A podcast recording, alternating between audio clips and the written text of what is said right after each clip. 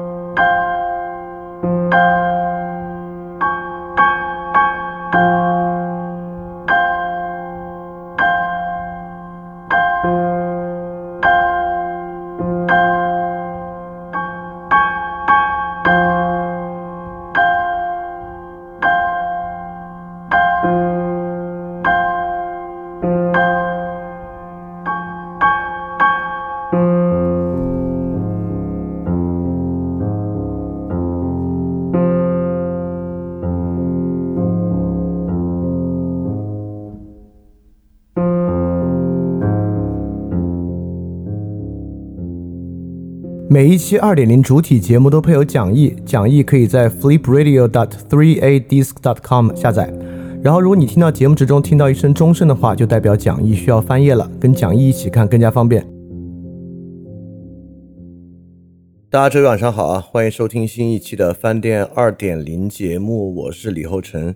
今天呢，我们来进行这个饭店零第三章的第二十五期。从第十二十五期，我们就开始正式进入西汉的部分了。没想到讲这个先秦部分，一共讲了二十五期之多。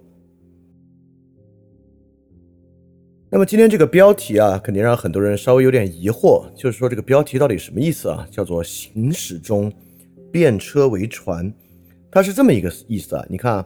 呃，制度变化本身是一个很大的问题。当然，在今天我们这个时代，制度变化依然是我们很关心的一个问题。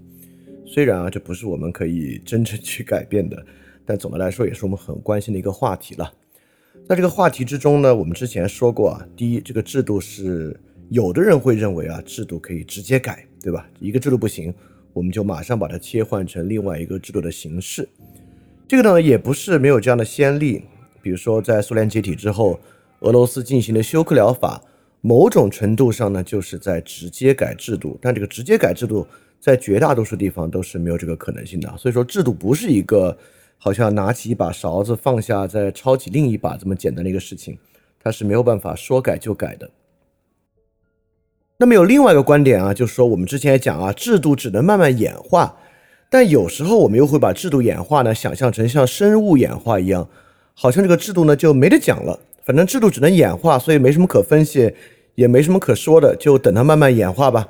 其实也不是啊，之前我们讲到经济学，就讲到过这个有意识演化和无意识演化的区别。我们讲到人造体系的时候啊，总是会要去讲这个有意识演化这么一个点。所以制度呢，当然就是有意识演化。所以我把这个制度变化比喻成什么呢？就是最开始这个比喻啊，我把它比喻成我们在行驶的过程中，把一辆车怎么样变成一艘船的过程。就是这个车，而且你不要把它想成一个小车，你把它想象成一个大巴士。这个巴士上坐满了人，有人就说啊，再往下开下去就不得不要开进海里了。所以我们必须一边开一边呢把这个车变成一艘船。那这就很困难，对吧？怎么样才才可能在行驶过程中变车为船呢？这就叫做只能演化，因为你是不可能刹车下来，不可能去到一个理论的真空之中去改变它的。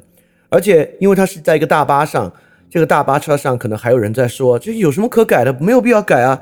谁说前面是海？前面没有海，我们就继续的往下开就可以了。等等等等的问题啊！所以说，行驶中变车为船，就是在我看来制度变化。一个很好的一个比喻。那么从进入西汉的部分开始啊，我们就开始讲制度变化的问题。因为我们遇到的第一点就是从秦到汉的过程中，虽然我们之前说汉承秦制，我们也说汉承秦弊，听上去呢好像很符合制度只能演化。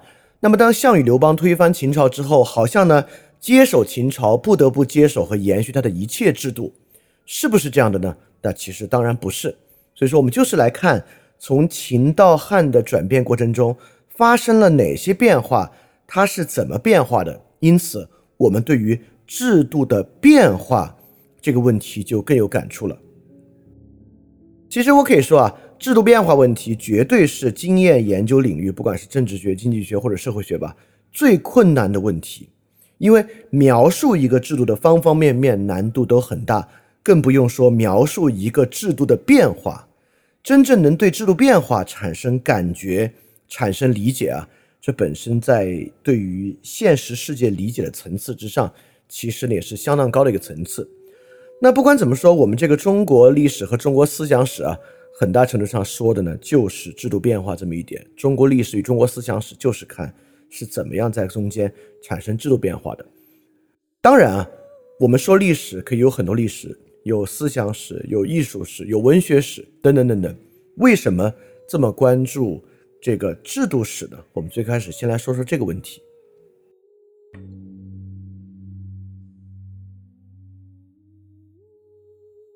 哎呦，真是一边讲一边听着外面那个喇叭，什么七十七楼的居民下楼做核酸，烦死我了。好，我们继续啊。所以今天前半部分可能声音稍微有点奇怪啊，我想尽办法把它调到一个那个喇叭声音稍微小一点，但是又不太影响听感的位置，因为那个喇叭声音的频率跟人声频率真的很接近，而且它在外面声音超大，把它完全去除真的非常困难，所以这个呢也算是特殊时期的一个印记，而且配合这种情志节目，哎呀，也算是提供一个背景吧，希望对大家的收听不要有太大的障碍和负担啊。那为什么要来谈这个制度史呢？就是因为啊，我们过去在研究或者感受我们自己历史的过程中，制度史是里面并不被关注的一点。过去看我们的历史啊，其实从春秋里面就有我们的历史理解呢，其实更大是一种道德感应论的。也就是说，在我们的历史之中，我们关注的就是历史人物的道德水平这么一个点。当然。道德或者说伦理本位主义本来就是我们思想史一个非常重要的特征，这个呢也在某种程度上可以被纳入到制度演化中来。也就是说，我们这个传统之中的伦理本位是如何影响我们的制度演化的？这个伦理本位呢，尤其会在董仲舒，尤其是我管它叫道德感应论。这个道德感应论，尤其在董仲舒之后会越来越强烈。到时候呢，我们再来细看。你看我举了一些例子啊，比如说我们认为秦始皇呢，他是有暴虐的道德，所以秦呢很快就灭亡。刘邦呢，我们觉得他是一个流氓小人，所以他在这个建朝之初才会大杀功臣。项羽呢，我们认为他是一介莽夫，所以说呢，他才在楚汉相争之中败下阵来。吕后啊，就是刘邦的夫人，我们认为呢，他这个人很阴毒，所以说呢，他的吕氏家族啊才快速覆灭。文帝、景帝呢，我们就认为这两任君主啊都很仁慈，因为他的仁慈呢，所以说有所谓的文景之治。汉武帝呢，我们认为他非常雄才大略，非常威风，所以说呢，在他的一朝啊留下了非常多的伟业。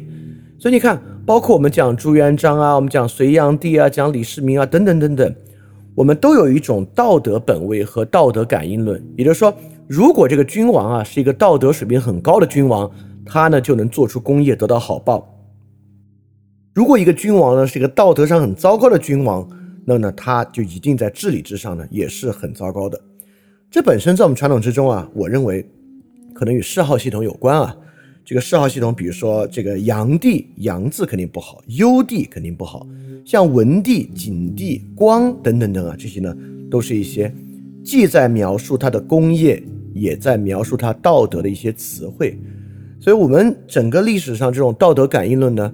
既因为我们的历史过去的历史描写啊，尤其是从《史记》开始的纪传体史，纪传体史呢，很多里面的传记呢，当然是帝王将相传记。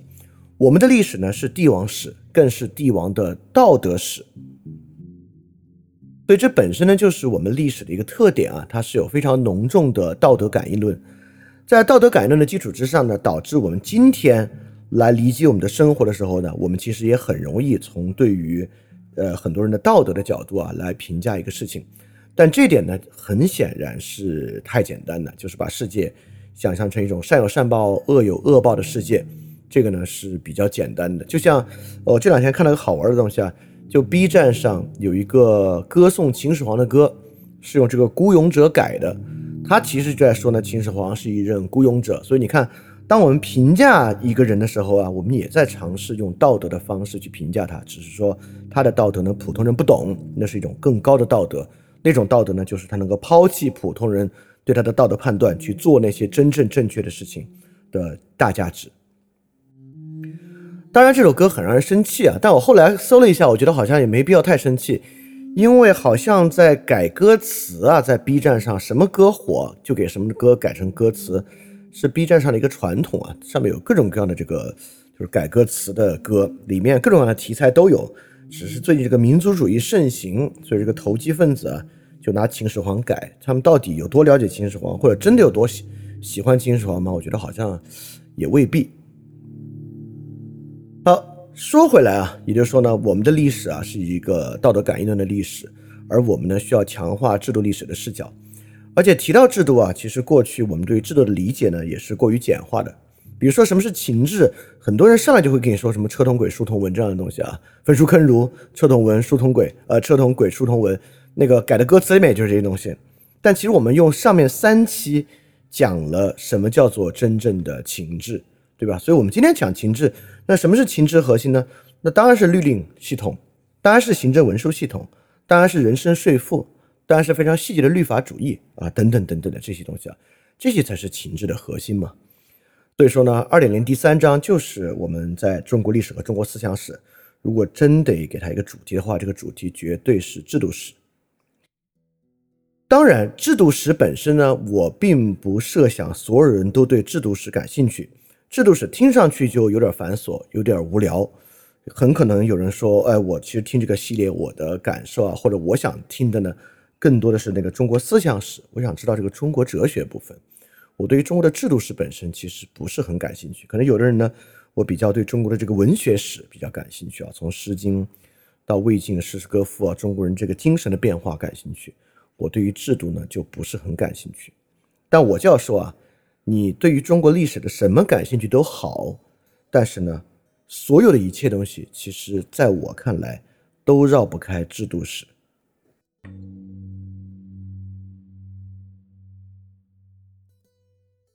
其原因呢，就是因为如果说我们这个文明的特征啊，我们这个文明的特征就是制度。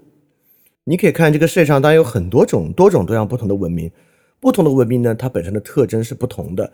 有很多早期文明的特征啊，其实都是宗教。就拿西欧文明来讲啊，西欧文明其实到中世纪之前，其实到现代之前，整个特征都是宗教。直到今天，可能宗教还是理解这个西方文明很重要的一个线索。我们都知道，以前饭店推荐那本书啊，就是《现代性的神学起源》，就能看到整个启蒙运动以及科学主义背后浓浓的宗教色彩，包括马克思韦伯的新教伦理与资本主义精神，也能看到现代世界起源与新教改革之后的关系。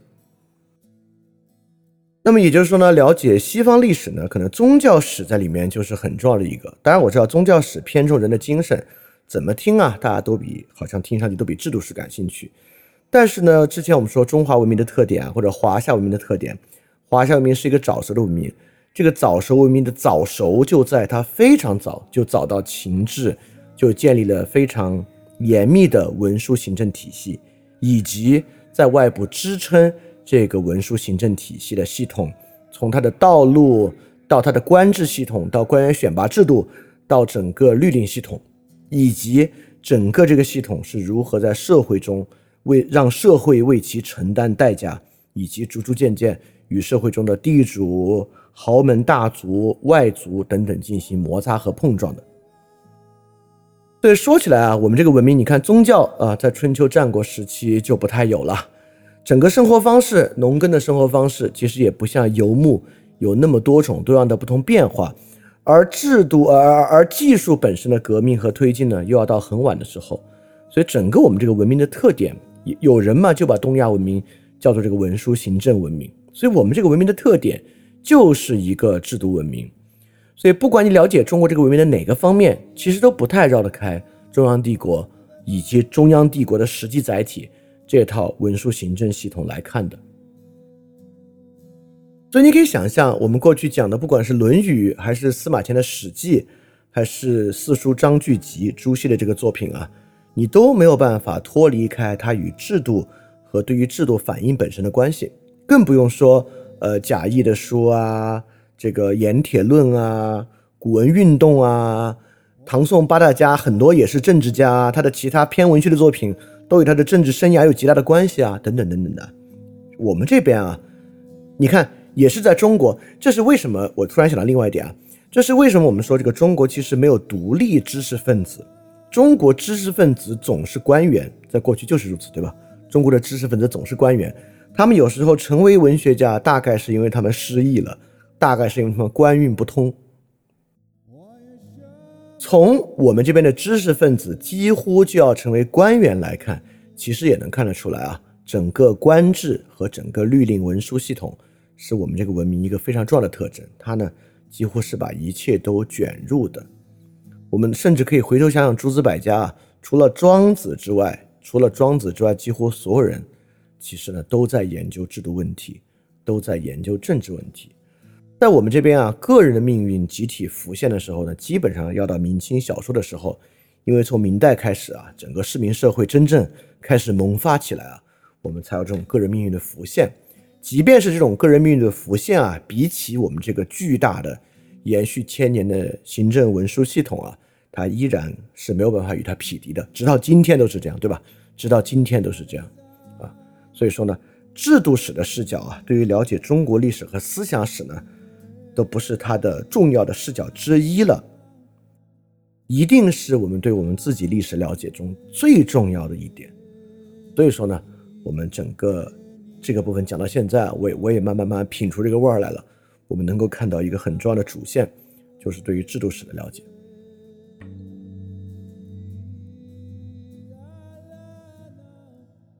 政治制度本身嘛，当然就是一个支配方式。它既是皇帝对于社会的支配，也是皇帝或者中央的官吏系统对于官吏系统本身的支配。既然讲历史，历史啊，其实历史主要就是看变化嘛。整个历史，尤其是以一种历史性的角度来看，可不就是看它是如何变化的吗？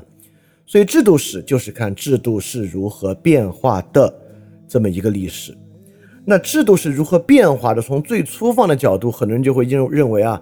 我们的制度呢就变过两次，一次呢是这个秦建立的时候，我们从西周分封制度走向帝国；第二个呢就是民国辛亥革命，我们走出帝制，走向现代政治体制。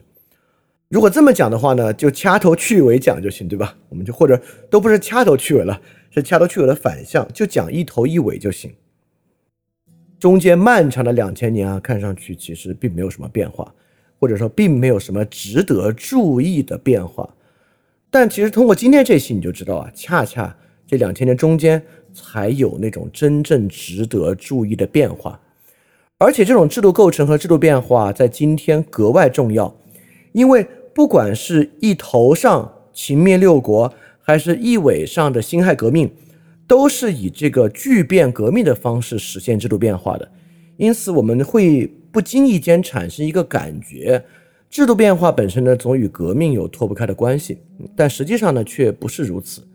制度变化本身的演化，其实也是在很日常的生活碰撞之中，逐渐产生这样的演化的。这个视角和理解呢，对我们今天的生活呢尤其重要。就是很多改变并不发生在周秦之变，也不发生在辛亥革命之时。比如说，对我们今天生活啊有很大影响的这个科举制是隋的事情；对我们今天生活亦有影响的地方主义和地方豪强集团，就是地方秩序形成啊，发生在东汉的时候。那之后，不管在唐、在宋、代、明，其实都逐渐发生了很多在非革命的时代。发生很多，一直到延续到今天啊，依然在我们生活中构成主要社会文化和政治文化的事件。所以说，总的来说啊，并不是一头一尾的两场巨变才是真正的改变，改变是连续不断的发生在生活过程的碰撞之中的。所以让我们说啊，制度是不可以直接设计的，所以制度不受任何人意志的决定，不能被任何人设计，即使他想设计，他声称他设计也不可能。他更不受人道德感应论的影响，因为他的道德水平高，制度呢就会向他希望的方向发展，这是不可能的。但是制度的演化依然也不是像生物演化一样是靠突变的，它也不靠突变，它靠的是什么呢？像我们上次讲的，靠的是制度成本，也就是说它的可行性，靠的呢是制度中被支配方，不管是基础官员还是民众对它的压力。靠的呢是制度维系内部机制的改变，就是官僚体系内部。因为我们上次说到了这个行政律例系统有个非常独特的一点，就是呢它会脱离开社会，形成一个二次现实的构建，形成一个基于文书的二次现实。这个二次现实呢其实脱离整个社会现实的，是整个行政现实。行政现实本身呢对它的改变也会有很大的影响，包括制度外部给予它的压力啊，比如说对我们这边匈奴对于这个制度的改变。就施加了很大的压力，也促使了它产生的各种各样的改变。现，在匈奴那期呢，我们已经讲过一些了。当然，甚至气候环境的变化，对于制度呢，都会产生各种各样的改变。以上说的这些是什么呢？以上说的这些啊，其实呢，就是每日的生活，说的呢，就是一种社会形式和社会中人的生活形式。社会形式与社会中人的生活形式呢，都会对一个制度产生非常大的。变化说起来啊，我们辛亥革命这次的变化，其实就可以看作从十七世纪之后慢慢形成的全球化秩序对于我们产生的一个冲击。就如果看十七世纪之后全球化的过程，对于辛亥革命的发生呢，就不会那么惊讶。而更重要的是呢，就算你非常关心这个诗词歌赋啊、艺术与人的精神啊，毕竟你每天要面对的这个柴米油盐啊。都是这个日常的生活，而这些日常的生活呢，正是制度产生变化的背景。所以，我们对于华夏帝国的了解啊，与就是来看整个社会是与是如何与一个中央化的文书行政权力来共存的。这个共存过程中呢，它产生了什么样的变化？当然啊，看这个变化本身呢，我不认为我们立马就可以工具理性的了解哦，今天的我们该怎么生活？哦，我们该这样理解今天的政治。我觉得它起不到这样一个效果。我觉得没有任何一个知识可以回答这个问题。哎，这个我们其实刚刚在呃那期节目里还讲到，这不是托尔斯泰说的吗？知识没有用，因为知识回答不了这个问题。知识回答不了我该怎么生活这个问题，当然回答不了。你了解这个汉朝初期的政治变化，更回答不了这个问题。没有什么能帮助你回答这个问题啊。当然，了解这个过程呢，只是让你变得更清醒，而这个清醒本身呢。价值就很大了。当然，这个清醒，呃，它的意味远远超出了汉语词“清醒”的意义啊。所以说，呃，有人也把它翻译成“清明”。我觉得翻译成“清明”也是蛮好的，因为只是清醒的话呢，就会让人很贴汉语“清醒”这个词的意味。在我们这边啊，尤其有这个黄老传统之中啊，清醒总是跟认命有点关系。但那个德语词的原意跟认命可是一点关系都没有啊。所以就是“清明”。好，具体“清明”是什么呢？我们留到这个马克思韦伯节目里面再讲。我们呢就废话少说，马上开始今天的部分。我们来看，到底在秦末汉初发生了什么。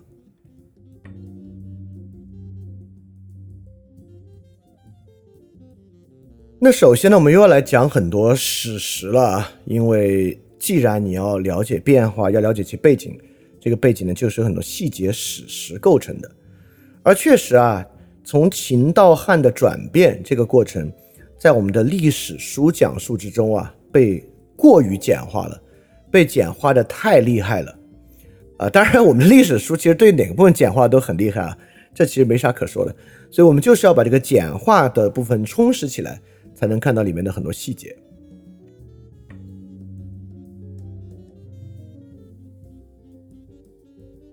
好，你看我们现在要讲的呢，是从秦灭掉之后到汉武帝之前的历史，也就是从灭秦的公元前二百零七年到汉武帝登基的公元前一百四十一年，时间呢只有短短的六十六年的时间，真的不长哦。因为我们一谈历史啊，都是成百上千年的时间，但我们这次想讲的，就这期和下一期要讲的，就是六十六年之中发生的事情。我觉得六十六年这个数字很有意思啊，不不不是因为它是 double six 有意思啊，就你可以想象，这个基本上就是一个人一生的尺度。因此，你可以想象一个人啊，如果刚好生在秦末，差不多的衰老呢，在武帝的时间其实，但是六十六岁也没有很衰老了。他生到秦末之前一点点吧，他的幼年时间呢经历了秦末，他老年的时间呢刚好进入汉武帝。那么在他的这一生，他是怎么经历这个转变的？本身呢就是一个很有意思的话题。所以这个六十六年的尺度啊，本身让我很着迷，因为这个尺度呢，我觉得大家可以带入这么一个在这个时代的人啊，看他如何产生这个感受。在我们过去的历史之中呢，这六十六年啊，被简化为了，首先是陈胜吴广起义，因为呢是所谓的农民起义嘛，所以在我们这边呢，它拥有额外的合法性，我们很愿意提它。然后呢，秦就灭亡了，秦就灭亡了，灭亡之后呢，就是楚汉相争，刘邦与项羽的争夺。这个楚汉相争呢，以刘邦的胜利为结束。刘邦胜利之后呢，然后呢，接下来就是文景之治。文景之治呢。就是两位仁君啊带来的一段休养生息的时光。基本上啊，如果你过去对中国有通史级的了解，那通史级了解基本上大事件也就是这些了。那么汉文帝登基时间呢是公元前一百七十七年，那是不是说从他登基之后呢，后三十五年啊，就这个人，就是我们带入的这个生活在秦末汉初的这个人，他的人生的后三十五年过的就是一段。特别幸福而安宁的时光呢？毕竟遭遇了两位明君嘛，是不是这样？这是很重要了。当然，讲了制度史之后，我们已经有方法来知道他们到底是幸福还是不幸福。他们幸福不幸福呢？就取决于他们所居住的乡里制度有什么改变，他们所遭遇的刑罚是什么样的，以及他们在接受什么样的税赋。这个呢，是我们从制度的角度。来了解一个人幸不幸福的原因。当然，我们还可以去想啊，为什么他们能这样幸福呢？就比如说，如果税真的减的很多，我们就要问，为什么在汉初能减这么多税？是汉朝这个行政减员了吗？精简机构了吗？是汉初不去搞大型工程吗？还是什么原因呢？为什么可以少这么多税？第二呢，我们就要问，这个幸福能不能持续啊？就他的儿子孙子活到汉武帝一朝啊？能不能幸福？当然，我不卖关子，不能幸福。那不能幸福，我们就来看啊，为什么活到汉武帝一朝不能幸福？那在文景帝时期到底发生了什么？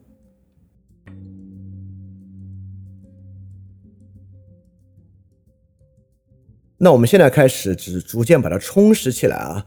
这六短短的六十六年，当然六十年对一个人很漫长，对于历史很短暂。这短短的六十六年期间发生的事情，比我们实际想象的要多得多。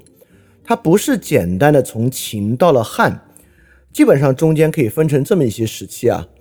首先是秦，然后呢是张楚政权，张楚政权就是陈胜吴广建立的政权，一个很短命的政权。随后呢是项羽的诸国秩序，是项羽建立的一个分封制的国家秩序。项羽呢，在里面是霸主，他叫西楚霸王嘛。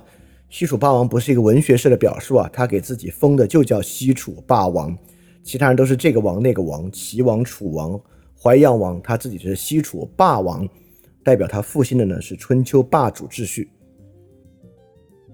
随后呢，刘邦战胜了他，刘邦建立了汉的郡国秩序。这个汉的郡国秩序呢，在刘邦死后，又被他的妻子吕后建立一个吕氏诸王的时代。这个吕氏诸王的时代被剿灭之后呢，才进入文景的时代。所以这六十六年不是从秦到汉，或者说从秦到楚汉相争到汉，而是从秦到张楚，到项羽，到刘邦，到吕氏，到文景的这么一个过程。这个过程并不是想我们尝试掰碎了能把里面最多的细节掰出来，不是，实际上就是这里面每一步。都发生了巨变，从秦到张楚、项羽是一个巨变，从刘邦到项羽是一个巨变，从吕氏到刘邦是一个巨变，从文景到吕氏又是一个巨变。在短短的时间啊，整个制度和政治形势发生了这么多次巨大的变化，所以说我们才值得把它一块一块来看。实际情况比历史书简化的呢要要复杂的多得多。而且呢，这绝对不是我故意把它搞得很复杂的。在《史记本纪》，本纪呢，当然我们就说就是帝王纪述。司马迁的篇目安排啊，就是《秦始皇本纪》《项羽本纪》《高祖本纪》《吕太后本纪》《孝文本纪》和《孝景本纪》。你看啊，实际上吕太后呢是临朝称制，开始呢是惠帝，后面呢还有两个其他帝王。为什么司马迁没有写他们，而单给吕太后写了本纪呢？司马迁离这个时代很近啊，说明在司马迁的时代，司马迁至少心里很清楚啊，在高祖和文景两地中间是隔着一个吕氏王朝的，是有，所以说呢才会有吕太后本纪这么一个存在，而在高祖和秦始皇中间是隔着一个项羽的，项羽不是一个莽夫。项羽在中间是对于政治进程发挥了特别巨大的作用和他的设计的。当然，陈胜吴广啊，就他的张楚政权呢，就是司马迁也写了世家，因为本纪是帝，世家是写王嘛，所以有陈涉世家，而陈涉世家呢，其实就在孔府世世家之后，也就是说，对司马迁来讲啊，陈涉张楚政权与孔子一样是有。这样的一个地位的，所以这六十多年呢，实际经历的事情呢是要比我们想象中多的。好，我们就来看看这六十多年啊，所谓的张楚、项羽、刘邦、吕氏、文景，到底发生了一些什么样的事情。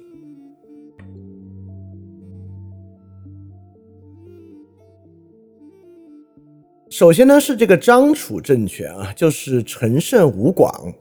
啊，这个著名的秦末农民起义，但实际上我觉得呢，可能还真不是农民起义。你看陈胜啊，他的氏是陈，名呢是胜，字涉。吴广呢也是啊，有姓氏，有名，有字。但我们之前看到，比如《睡虎地秦简》的撰写者是谁呢？是喜。里面语说他的长官叫什么呢？叫滕，对吧？我们看到很多春秋战国时期人的名字啊，就是一个字儿。就是他没有字，只有名，只有名。你可以想象嘛，当时不像我们这个社会有这么高流动性啊。你在家里面给你起了名，父母就叫你这个名就行，就叫你喜，就叫你疼，你没有必要用姓氏来区分，因为重名的人可能很少，所以不需要像我们今天一样，比如说谁叫伟、张伟、李伟、王伟，你就必须用这个来做区分。那这些人为什么没有字呢？比如说喜的字是什么，疼的字是什么，这我们就更不知道了。所以在战国末期啊，或者秦的时期，有姓氏、有字的，无论如何都不太可能是一个平民。所以陈胜吴广呢，其实也是基础的军事官吏。当然，他们肯定不是什么大贵族啊。但是呢，总的来说，陈胜吴广应该是识文断字的，也就是说，陈胜吴广应该是一个士人。他是一个士的阶级，最开始不知道是跟谁学的啊，但是呢，我说他们这个识文断字，不知道是跟哪位老师学的，他自然是不像之前我们讲的一些思想家有这么多学派，但是比起纯粹出自于草根的喜，或者即便干到这个郡一级官员啊，依然只能自称为腾的这个人，那陈胜和吴广其实并不代表一种官吏的等级，而代表一种文化上的阶级。在秦一代啊，其实有两个重要的阶级。第一个阶级呢，依然是呃过去春秋战国以来这个以这个贵族和贵族仰视传统的这个阶级。在这个阶级之中呢，只要你是贵族，或者你是接入了这个贵族仰视的这个士人传统，那么呢，你自然在文化的资本之上就会高很多。第二个呢，当然就是秦的二十等爵制。这个二十等爵制呢，对应了你的官制，对吧？它也跟官制本身有某种对应关系。那比如这个讲个滕，这个滕很可能啊，在这个秦的这个官制之上，比陈胜和吴广要高得多得多。这个滕可是一个郡的这个郡尉啊，这个郡尉就是一个郡的军事官员，郡县制郡县制嘛，一个郡的军事官员就军区司令了。这个滕其实官挺大的，虽然官儿大，但是很可能在这个文化资本之上呢，这个滕的文化资本却不高。说不定啊，还没有陈胜吴广的文化资本高，所以我想说的呢，就是这个秦末啊，其实一会儿我们来看啊，没有什么正儿八经的农民起义，说不上有什么太农民的起义。呃，当时其实要说有没有所谓平民这个阶层啊，其实也不太有平民这个阶层，因为今天我们说起平民啊，主要指的还是市民阶级，对吧？一个市民，如果你不是你非官非贵。你是一个平民，但很难我们想象完全游离于城市体系之外的一个农民啊。他说我是一个平民，这个是说不太过去的。因此，在春秋战国或者秦末的时期啊，怎么可能有平民这个概念呢？平民肯定是平民主义之后才有的。那个时候更多的是国人、野人的划分，就是住在城市里的和不住在城市里的。住在城市里的不一定是贵族，但很有可能你是一种小的士，是很有可能的。所以陈胜吴广的。应该可能更接近一个市，或者他们过去就一直是住在城里的人，像喜和腾这样的人，可能现在当然已经是住在城里的了，但过去呢，可能更多并不是住在城里的人。当时的这个身份认可跟我们现在是非常不同的，所以我们现在说他们是平民起义或农民起义，其实都是比较用现在的身份往回套的一个说法，应该是国人或野人。因此，我就认为，在那个时候，应该是没有什么纯粹的野人阶级啊，可以来起义这样的做起义这样的事情的。多多少少啊，在秦末，真正能站上舞台的这些人啊，多多少少有一些士的身份，有一些豪族的身份，等等等等。当然，陈胜吴广呢，在大泽乡发起了起义。陈胜吴广在大泽乡就直接发起起义了吗？其实也不是。在《史记·陈涉世家》啊，他们俩在说起他们打什么旗号啊，就有这么一句话：说京城以武众诈自称公子扶苏项燕，为天下唱，宜多应者。也就是说，他们俩啊，就装他们自己是扶苏和项燕，来引起其他人对他们的响应。扶苏呢是始皇帝的长子，项燕呢这个是楚国啊最后与秦对抗的这个军事贵族，因为陈胜吴广呢这都是楚地人嘛。但有一点就很奇怪了，怎么把这个秦楚两个人搅和到一起呢？也就是说，扶苏和项燕，如果他们真的是扶苏和项燕的话，他们怎么会搞到一起呢？因为如果你真的要诈自称自己是扶苏项燕，别人也要信啊。这个项燕怎么会跟秦国的先公子他们两个人闹到一块儿去呢？啊，这个其实这是有道理的。他们为什么要谎称自己是扶苏和项燕？本身是有道理的。也就是说，在秦的内部，依然有很多人呢，认为自己虽为秦朝人，但其实呢，我是楚人。在秦的这个体系之中啊，有很多楚人。秦孝文王的夫人华阳夫人，其实呢就是楚国人。华阳夫人是谁呢？华阳夫人就是从吕不韦那里来确定。秦始皇的父亲来作为公子的那个人，就是秦始皇嬴政的公子异人。最开始不是在赵国当这个人质吗？就是由吕不韦把他从赵国带回来，就是通过华阳夫人。嬴政的公子异人啊，就自己改名为子楚，因此呢，就是想使用这个楚国的身份认同来接近华阳夫人。所以，虽然华阳夫人是秦孝文王的夫人，依然自认为。就是自己更看重的是楚国的身份认同，而嬴政的父亲呢，也通过这个东西啊，给自己洗了一个楚国的身份。他自己呢，也是楚国人。他当时见华阳夫人的时候啊，也穿着楚国的服装来给自己找了这份这方面一个认同啊。因此扶苏当然不是不是因此原因，扶苏就自动变成楚国人了。很可能嬴政的妻子就是扶苏的母亲，很可能是楚国人。秦国和楚国有这个姻亲关系是很正常的，就像秦晋之前秦晋之好一样，只要两个国家打得不可开交，一般呢都会有点姻亲关系。但在历史上，对于秦始皇的夫人是谁啊？这个事儿确实讳莫如深，所以我们其实也不知道扶苏是谁生的，但是很有可能通过这个，我们可能能看出啊，扶苏的母亲呢，很可能是一位楚人。从侧面证明啊，虽然当时所谓的车同轨、书同文，但地方认同依然举足轻重。比如说《史记》司马迁也有表，表呢就是一些大事记。这个表司马迁写的是什么呢？就记述这段历史啊，写的是秦楚之际月表，写的呢不是秦汉之际月表。所以说，从司马迁的认同之上。朝代更迭关系是秦被楚灭，楚被汉替代，而不是秦直接被汉替代这么一个关系。在秦汉交际的时候，楚在里面扮演了非常重要的作用。比如说这个楚虽六户，亡秦必楚。而之后呢，这些众多的这个起义将领啊，从项羽、项燕的刘邦也是楚地。虽然刘邦自己的身份认同可能是梁国人，但他自己呢确实是楚地。很多的人都是楚国势力，最后呢是楚国势力真正剿灭秦朝，而项羽作为这个楚啊，建立了以楚为霸主国家的这个霸主秩序，所以中间确实是有一个楚在其中的，包括陈胜吴广也是楚国人啊，所以他们的政权才会叫张楚政权。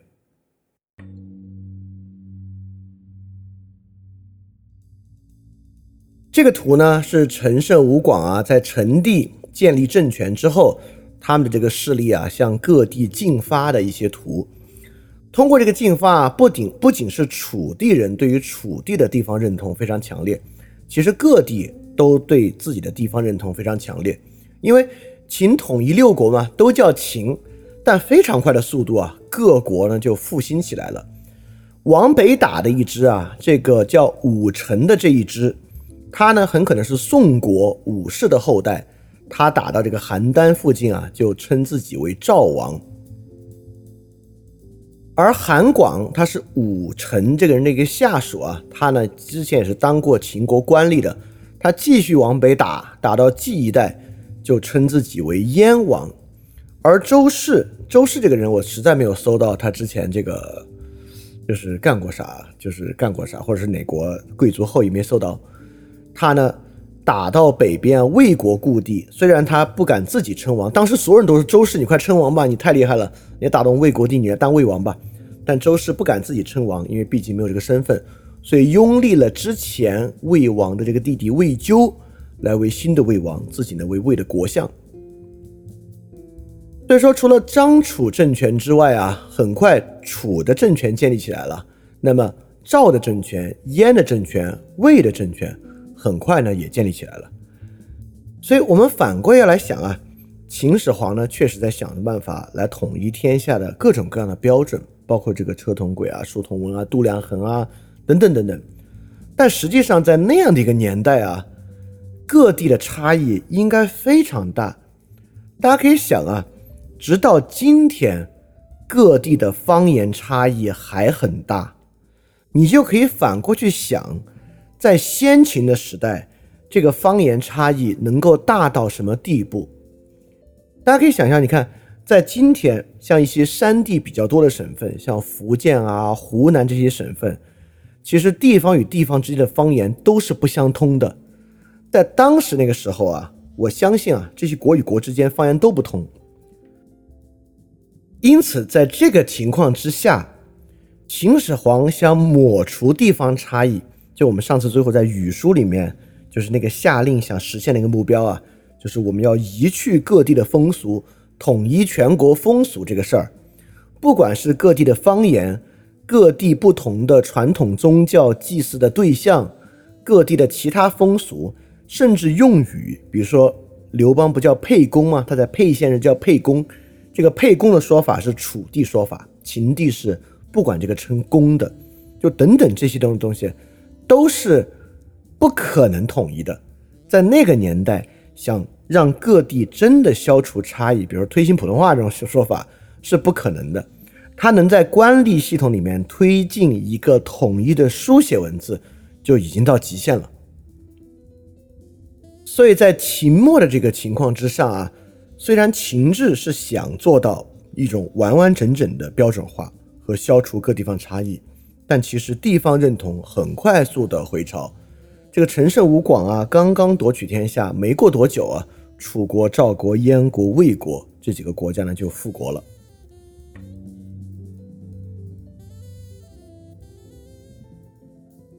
我们快进一下，我们快进到这个陈胜吴广呢，很快被秦军剿灭。接下来呢，就是项梁挑大梁啊，这个项梁跟楚义帝。但项梁之后呢，又很快失败。失败之后呢，这个重任啊就拖到了刘邦、项羽的肩上，尤其是项羽啊。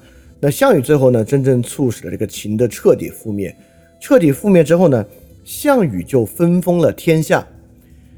这个项羽分封天下就很彻底了，因为毕竟这个张楚政权。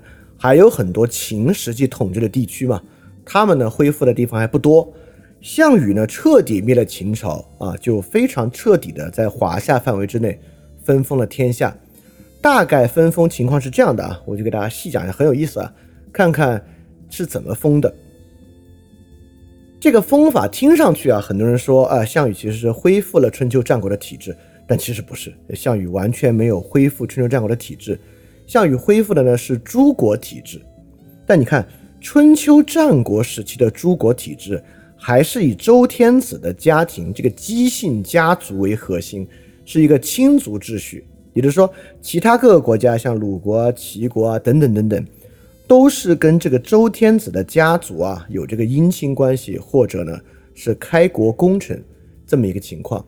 但到项羽分封的时候啊，这些人是不是都是与楚国相关的姻亲关系呢？就完完全全不是，也不是亲戚，也不是，而是一个很混杂的关系。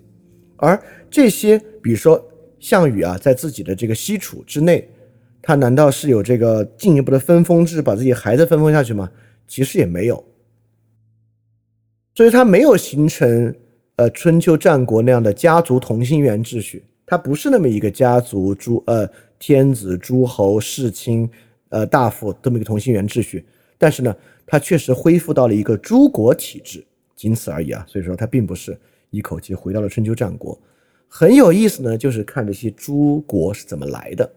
首先呢，是项羽自己，项羽自己呢是贵族后代，是楚国的军事贵族啊。项家是这个楚国传统的军事贵族，他呢是封自己为西楚霸王。除他之外呢，里面有一个人比较特殊啊，就是英布。这个英布啊，是里面其他人之中出身最低微的一个。这英布是一个秦的刑徒，根本呢就是一个盗匪集团。而且英布呢，其实很多时候也叫穷布，因为他脸上穷了字。所以你看，你一看这个英布的名字啊，跟其他人名字就不一样，所以他其实就是单字，这个名字叫布，不知道他的姓和字是什么这么一个人，这也是真正的平民啊。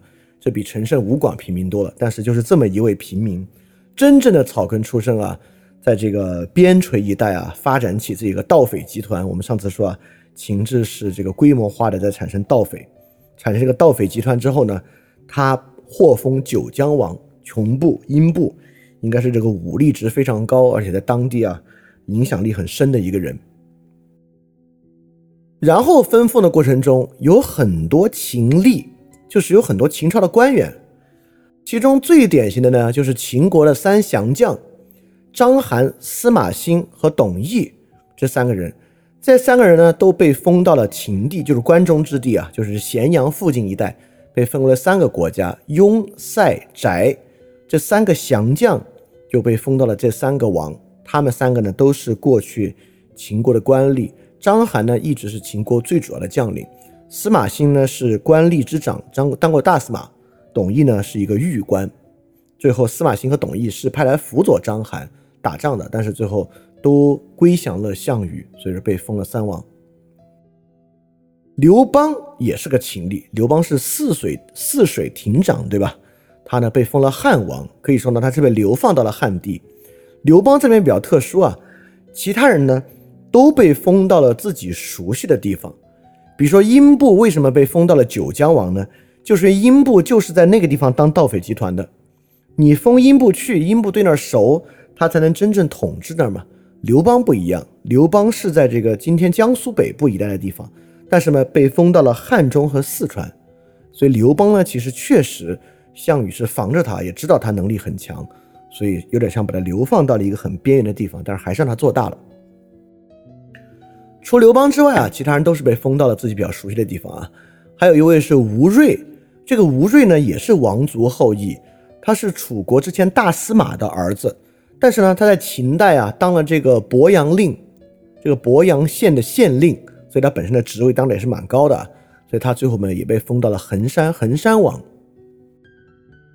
衡山是地名啊，不是封到了五岳衡山啊，当了衡山王。这几个呢是这这五个人啊都是秦国官吏被封了王。当然中间还有很多王族的后裔被封了王，比如说魏豹。他是之前那个魏咎的弟弟，被封了西魏王；韩成是韩国的宗室，被封了韩王；赵歇是赵国的宗室子弟，被封了代王；共敖是楚怀王啊柱国的儿子。像楚国呢，都是这个官吏的儿子，一个像吴瑞是大司马，共敖是这个柱国的儿子，被封了临江王。还有齐国三个王：田氏、田都、田安。啊，我们知道齐国田氏代齐嘛，所以田氏呢。是齐国王族，被封为胶东齐和冀北三王。所以很多呢是旧贵族的势力，旧贵族的势力呢也被封了王。好，其中最特殊的还有四个王，是谁呢？都是跟武臣这个人相关的。武臣是谁呢？大家应该记得啊。刚才我们讲张楚政权的时候啊，张楚政权之下就有这个这个人叫武臣。他呢可能是宋国，就是殷商故地武氏的后代。他呢是自封为赵王，对吧？他打到了赵地，自封为赵王。而这个武臣啊，一会儿我们来说啊，这个武臣势力可说是这个秦汉之际的这个黄埔军校。他下面啊能人辈出，跟武臣相关的，首先就是这个张耳。张耳这个人来头非常大，张耳是信陵君的门客。就是魏国信陵君的门客啊，是这个这个战国末期著名的一位游侠，他呢也是辅佐这个武臣，他呢被封了常山王。这里面有一位叫申阳，这个申阳呢都已经是这个武臣的第二代了，他是张耳的宠臣，被封了河南王。韩广，哎，韩广刚才就听说了，在张楚政权里面，韩广不就被封了燕王吗？他是一个，他其实他也是个秦国官吏，对吧？所以秦国官吏其实也多一个。韩广呢，兼具秦国官吏和武臣旧部。韩广呢是武臣的下属啊。这个韩广呢，之前被封的是燕王，今天再往北一点，把他封到辽东王。燕王呢是臧荼，臧荼本身呢既是燕国的旧将，他既是这个跟王族有点关系，也是韩广以前的部下。所以你看。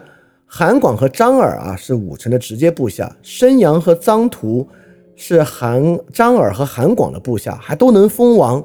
这个臧荼被封了燕王，所以整个武臣啊这一派的势力有四个人都在项羽麾下被封了王。好，这里面有很多事情都很很很有意思啊。其中第一个有意思的就是，哎，等一下，这些人从哪儿来的呀？什么叫从哪儿来的啊？我们之前说啊，秦国呢实行了很严格的履历管理制度，或者说乡里管理制度，所有人呢被编户齐名，编到了具体的乡和具体的里，在里里面进行非常严格的管控。这么严格的管控，这些人还能起事？这些旧贵族后代在编户齐民之后，还没有被秦屠杀完？因为秦扫灭天下之后是屠杀了很多王族的。这些王族难道不应该被被编到哪个里里面去当农民去吗？他当农民怎么会有这么大的势力起来当王呢？首先啊，就说明啊，这个乡里制度啊，很明显在全国各地落实的力度绝对是很不同的。就比如说在关中地区啊，它一定落实的非常严格，但越在边缘的地区，比如说英布在九江附近的地方啊，估计英布。估计可能把当地的这个秦朝官员快杀完了，那个地方呢，很可能就是英布自己在管。像项氏子弟的底的地方啊，秦朝本地的官员呢，很可能对当地的掌控力也比较差。比如说比较靠北的地方啊，像燕地、胶东、辽东一带这些地方，就齐地的边陲地带，秦国的管控能力呢，应该也会差很多很多。所以说，项羽旗下这些秦吏当然是反水的，这些王族后裔、陈胜吴广和武臣啊。这些春秋末期门客型的势力，竟然还能够产生出来，成为啊这个新的一方诸侯，就说明啊这些人绝对没有被很完好的覆盖在过去的乡里管理制度里面，去当一个每年需要干四个月徭役的农民，这是不可能的。他们一定有他们自己谋生的方式，这说明乡里管理制度在这个法理逻辑之上非常完善。但在实际执行之上，越是边远的地方，越是不可能执行。这里面有第二个很奇怪的啊，章邯封了雍王，章邯是秦国大将，直接杀了项羽的叔叔项梁。这个章邯跟项羽啊，不该有这个血海深仇吗？章邯投降啊，按项羽这个莽夫性格，不该上去直接一刀就给他砍倒吗？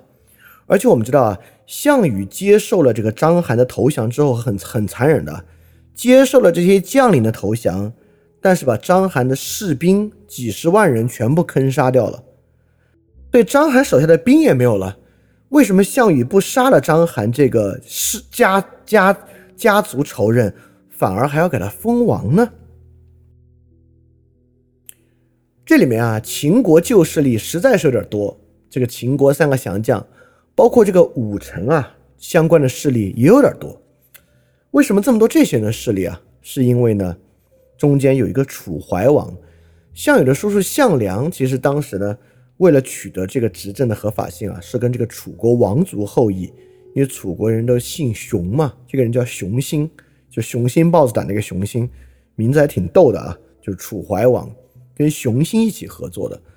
而之前项羽在楚怀王旗下其实只是一个偏将而已，所以项羽上来之后呢，整个这个分封体系，其中其实是楚怀王是当做楚义帝的，也就是说，这个分封体系虽然是诸国体制，依然有一位帝王，就是楚义帝楚怀王，但这个楚义帝呢，很快就被项羽跟这个英布合伙杀了，所以整个分封系统有这么多秦的旧将，有这么多武臣相关势力。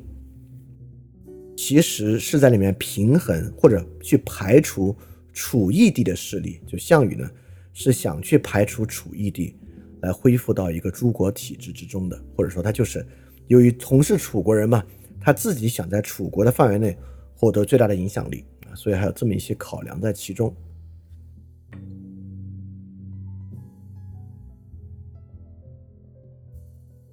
好，因此啊，在秦一统天下之后。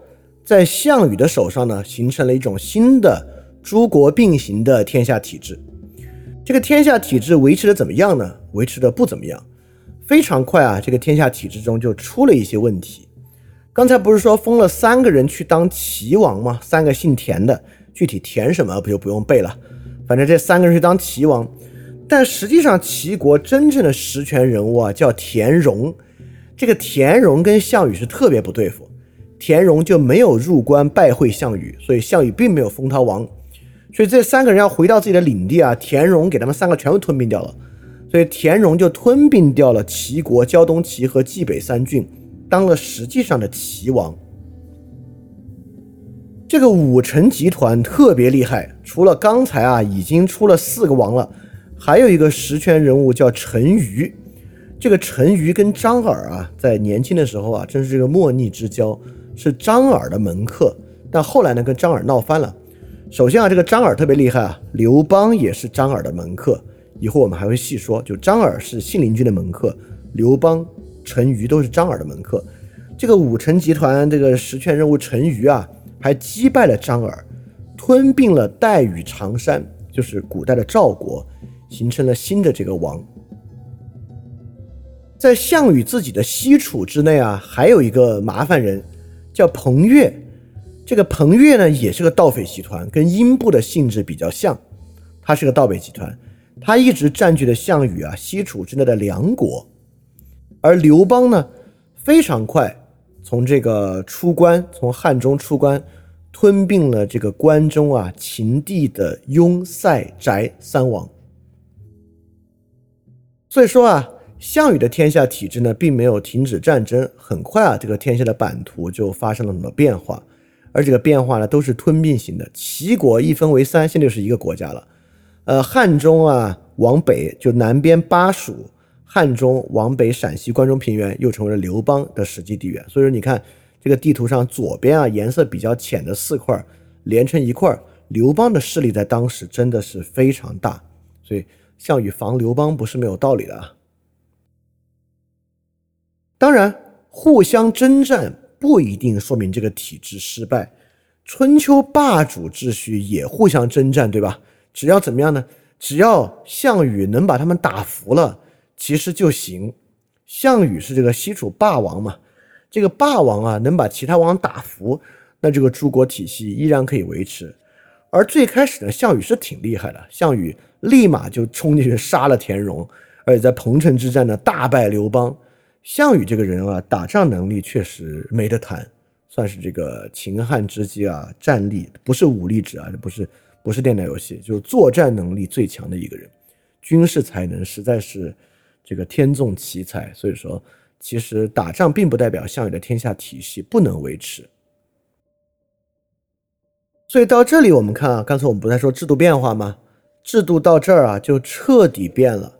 至少从外形之上，制度到这里就彻底变了，变成什么呢？又快速回到了诸国体制。为什么可以快速回到诸国体制呢？这个是项羽自己决定的吗？其实不是。我们之前讲张楚政权啊，意义就在于说，在那个时代，自然而然的，全国各地依然有非常强烈的地方认同，因为这个地方认同的存在。让地方，尤其是边远地区复国这个事儿变得既有需要，也比较容易。所以这点上呢，我们可以说是秦制搞这个标准化、全国标准化，不可能在当时不可能的一点，就秦制不可能真正让各地的差异消失，今天都不可能。第二，这个诸国体制是项羽真正可以完全设计的吗？其实也不是。就比如说，从刚才分封，我们就能看出啊，除了刘邦之外，绝大多数人分封都是要把你封到一个你自己有本地势力、你能管的一个地方。就英布呢，就是封到你以前当盗匪的地方；那些王族后裔呢，就是封到啊你的这个家族亲族势力以前在的这个地方。吴瑞呢，就是封到啊你在秦国，包括秦国三降将啊。封到你以前当官附近的地方，武臣集团呢，就是封到你以前啊在张楚旗下打到过、已经建立过、在那当过一段时间这个镇的地方。所以说，统治和管理这个事儿啊是不能设计的，也就是我们不能把一个人派去一个地方，他在那个地方一点关系都没有，就去让他当政。今天是可能的，就是在情志之下，在在很完美的情志之下是可能的，因为你已经搭建了最全面的行政系统，所有人都是在行政系统之内进行管理，谁去都一样，所以你所以刘官制才可能嘛，所以刘官制去了那个地方，他才可能真的当一个刘官。所以说之前有人问，在之前的时候有没有刘官制，那我们就要知道。如果没有极其完备的行政管理体系，留官制都不可能。也就是你留官制派一个人去，他在当地没有势力、没有根基，他根本不可能管，他没有管理的可能。所以留官制的产生，一定是行政体系极其发达之后才可能出现的事情。好，所以一方面呢，顺应项羽本人的意思，因为项羽夺得天下之后，他是在关中嘛，他是在关中行分封的，就是在咸阳行分封。也有很多人说，项羽啊，你最好就站住这个地方，这个地方呢是最容易望天下的。因为秦国这个地理位置确实有特殊之处，这个之前我们讲过了。但项羽就说呢，夺得这么大功业不回家，犹如锦衣夜行，所以他还是要回到自己的这个江东父老那边去啊，才可以去耀武扬威，宣扬他的功业。他是不想当这个天下的这个皇帝的。他只想当一个霸王就可以了，这是他的意愿。这也是他认为最合理的一个体系，就是进行这个诸国并行的体系。所以一方面呢是他的意愿，一方面呢是实际各地的地方认同，再加上有这些通过很多不同的渠道取得了地方势力的一些人为望为王，项羽建立的一个天下体系啊就形成了。所以我们就走出了秦制，回到了一个诸国体系之中。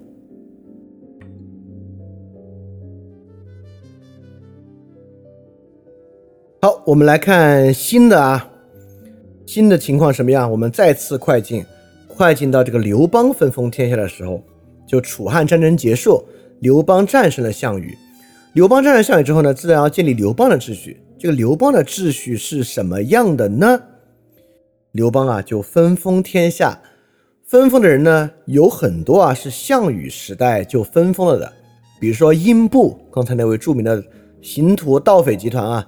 他呢，同样被分到九江郡，但现在呢叫淮阳，在叫淮南，所以英布呢叫淮南王，所以英布呢是侍奉过项羽，也侍奉过刘邦了。第二，那位著名的张耳，张耳之前不是被这个陈玉赶走了吗？现在又回来了，信陵君的门客，著名的游侠，现在呢被封赵王，所以张耳呢是既带了武臣，又带了项羽，又带了刘邦。同样，刚才那个臧荼。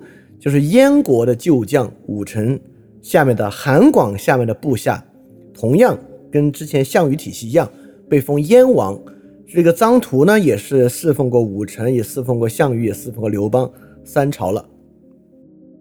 同样，刚才那个吴瑞，这个吴瑞很厉害啊，就秦的鄱阳令，继续呢被封长沙王。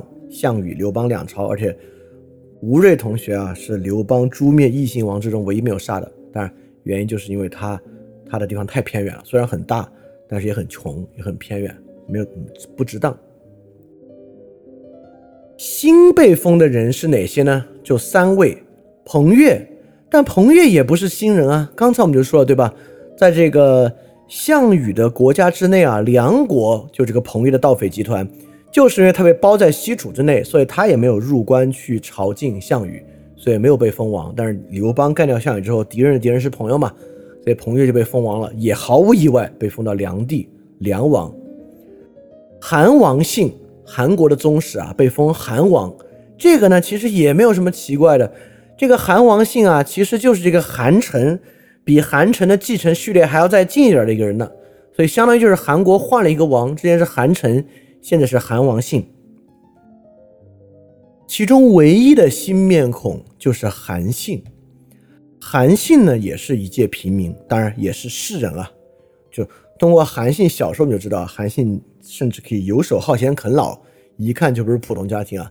在一个普通需要交着税赋、一年工作四个月行头的家庭，没有啃老的可能的。所以韩信呢，肯定虽然呃可能是平民，但也是士人阶级的平民。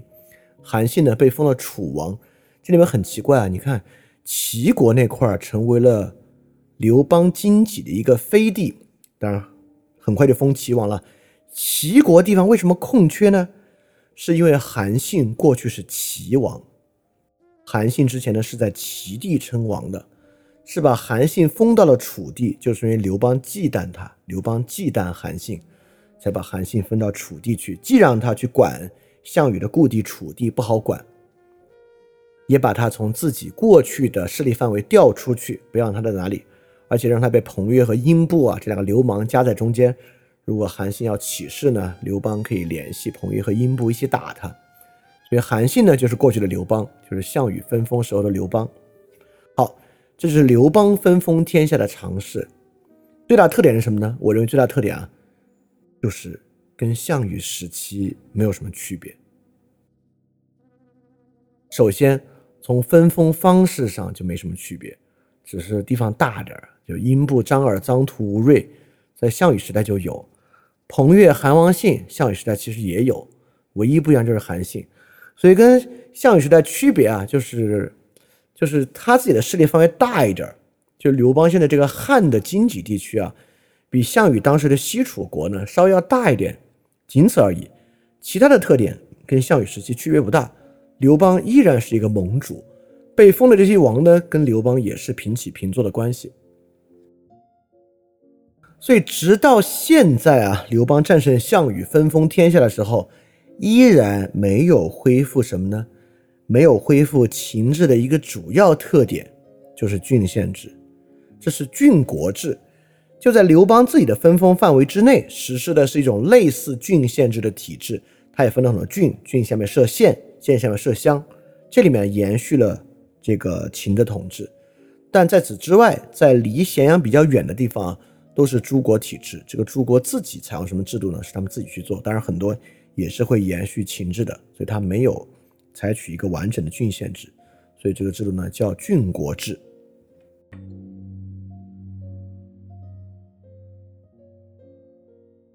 但是很快，刘邦所建立的郡国制就产生了变化。就在刚刚封这些国家不久啊，刘邦就剿灭了这些异姓王们。在公元前二百零二年啊，这些很多功臣啊上书请求刘邦称帝，哎，刘邦就称帝了。称帝呢，就代表刘邦的就不不仅仅是盟主了，刘邦的地位呢比他们高一些了。刘邦不仅是汉王。还变成了汉帝，其他的都是王，刘邦是帝，所以他的地位就高一点了。但其他国家呢，依然是自己可以自主去运转的。但很快啊，刘邦就开始杀他们了。最先杀的呢是项羽的旧部。刘邦啊一直惴惴不安，觉得这些项羽旧部要出问题，所以就杀了项羽旧部，包括臧荼、韩信和利己。利己不是一个王，是一个侯。臧荼呢，对吧？他侍奉过这个武臣项羽、刘邦，在项羽体系里面呢，臧荼被封为燕王，所以说刘邦呢就拿臧荼开刀。张图呢也是最早反叛的，杀了张图之后呢，就杀利己。利己呢是这个颍川侯，杀了之后呢，就开始杀韩信。韩信啊是刘邦能够夺取天下的第一大功臣，如果没有韩信，就不会有刘邦最后的成功。但韩信啊是项羽的旧部，韩信呢是从项羽那边叛逃到刘邦这边来的。韩信本身呢也是楚国人，所以说其实呢跟楚人关系很好。呃，韩信到楚地之后呢，就与一些项羽的旧部产生了交往，包括一位叫钟离昧的。他钟离昧呢是项羽的心腹大将啊，就是在刘邦统一之后呢，他投降了韩信。刘邦呢因为钟离昧对项羽的忠心啊，想要杀掉他。但韩信呢，却想保护钟离昧，并且让让他到了楚地，因为这个原因啊，韩信就很可能会被刘邦杀掉了。虽然钟离昧自杀啊，韩信割下他的首级交给刘邦，依然呢无法阻止刘邦杀他。当然，刘邦杀钟离、杀韩信是个很长的故事了。他先把韩信解除，降为侯爵，然后招到这个咸阳啊，最后是被吕后杀掉。这个大家知道这个故事啊。呃，其他人呢很快被杀掉了。其中韩国的韩王信啊，这个我们之前讲过，韩王信呢就跟匈奴产生了关系，这里边很多都与匈奴有关啊，成为了匈奴干涉汉朝内政的一个手段啊。这个大家可以听匈奴那期节目，能听到这个韩王信发生了什么事儿。张耳的儿子张敖，包括灌高也是张耳的门客啊，谋反呢被牵连，也被杀掉了。陈豨。是韩王信之后啊，派去韩国的这个赵国二代被牵扯进去的，也被杀掉了。彭越啊，这是还是帮助刘邦啊，敌人的敌人是朋友嘛，就是梁国王被吕后杀掉了。其实刘邦本身没有想要杀彭越的，是要把彭越流放到蜀地去。但彭越呢，去为吕后吕后求情，那真是求错了人啊！吕后不仅没有接受他的求情，呃，吕后呢还直接把彭越杀掉，然后刘邦把彭越剁成肉酱。做成腌肉酱送给其他诸侯王、诸侯和王，对他们进行恫吓。杀到最后呢，就剩英布。那英布没办法，看这个架势就是要杀完，所以英布没办法，只有反了。反了之后呢，也被刘邦杀掉了。其中最神奇的被杀的义系王就是卢绾。你看卢绾啊，不在之前的人之中啊。卢绾既不是项羽旧部，也不是刘邦最初封的王。卢绾是刘邦的真正心腹，心腹到什么地步呢？第一，卢绾是刘邦的同乡，而且他们俩同年同月同日生。卢家和刘家是当地世交，两个人从小玩到大，情同手足。臧荼就是卢绾带兵去杀的，卢绾杀了臧荼之后，被封了新的燕王。但就这么一个人啊，最后都被刘邦杀掉了。刘邦还杀掉了卢绾，哇，这事儿很奇怪了。所以这时候我们就要问个问题了：为什么刘邦要杀掉这些异姓王？这些异姓王真的要造反吗？里面有一些是，但有很多其实完全没有在要造反，被牵连的，像韩信这种就是被逼的，卢绾这种完全没有想在。完全没有想要，是被刘刘邦逼反的，等等等等的。为什么兔死狗烹？这个刘邦一定要杀掉他们呢？过去我们有的呢是一个道德的解释，但也很多人从道德方面解释啊，因为刘邦是个小人，因为刘邦利欲熏心，权势滔天，所以刘邦要杀掉这些人。但是事情没有这么简单，我们就是要通过对这个问题的回答。尤其是刘邦为什么要杀卢绾？我们来看看这个政治制度本身的一个刚性。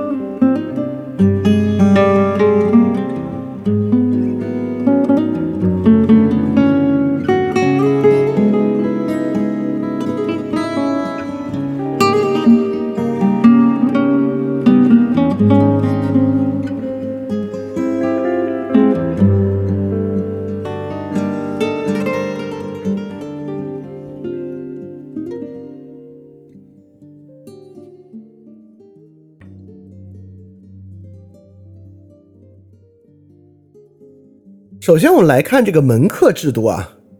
刚才啊，我们提到一个武臣集团，这个武臣集团真的是厉害，对吧？这个武臣集团封侯封王的人数众多，封王的下面就有五个人啊：张耳、韩广、申阳、陈馀、臧荼都被封过王。灌高呢也是这个国相，所以这个武臣啊，下面这帮人真的够厉害。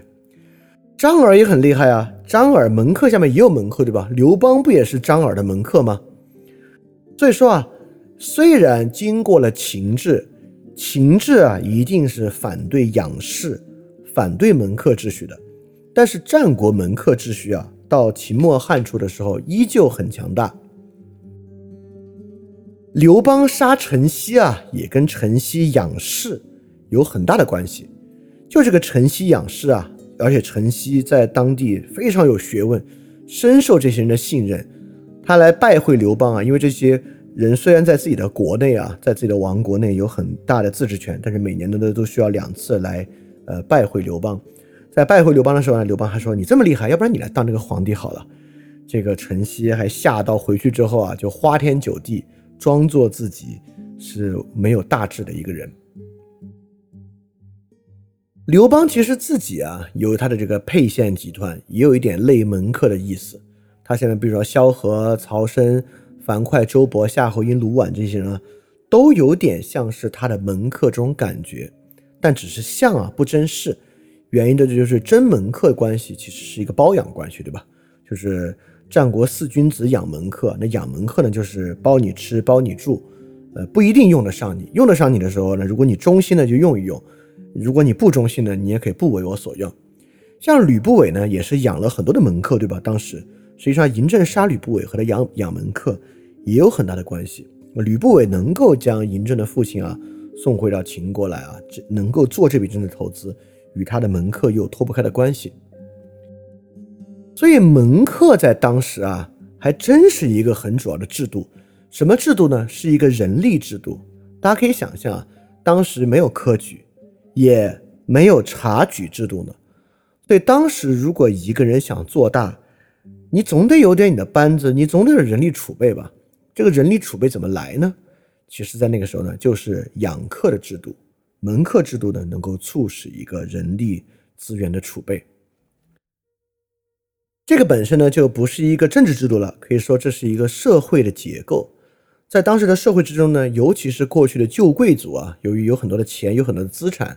所以这些旧贵族呢是可以一掷千金养很多人，培养这些人来成为他的贵族势力的。因为贵族不管是要管理本地，还是有自己的独特的野心或怎么样，其实都是需要有人来帮助自己做这个事儿嘛。而当时在春秋战国末期呢，这个事情就是以这种家臣门客的方式开展的。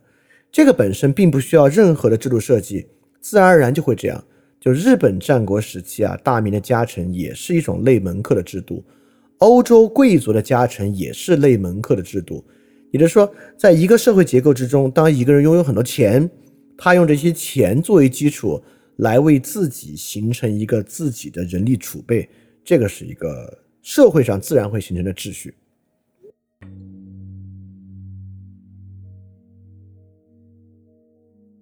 好，所以我们就能通过这个武臣集团为什么这么厉害啊，就能看出啊，在秦汉交界的时候啊，这个门客制度作为政治秩序构成啊，成为了一个很强烈的制度。因为这些人门客的存在和门客的能力，包括互相配合之强啊，是能够形成很强烈的本地秩序，是能够形成一个实际的支配秩序的。刘邦本人身上啊，其实就有三重的身份，我们就从这个地方。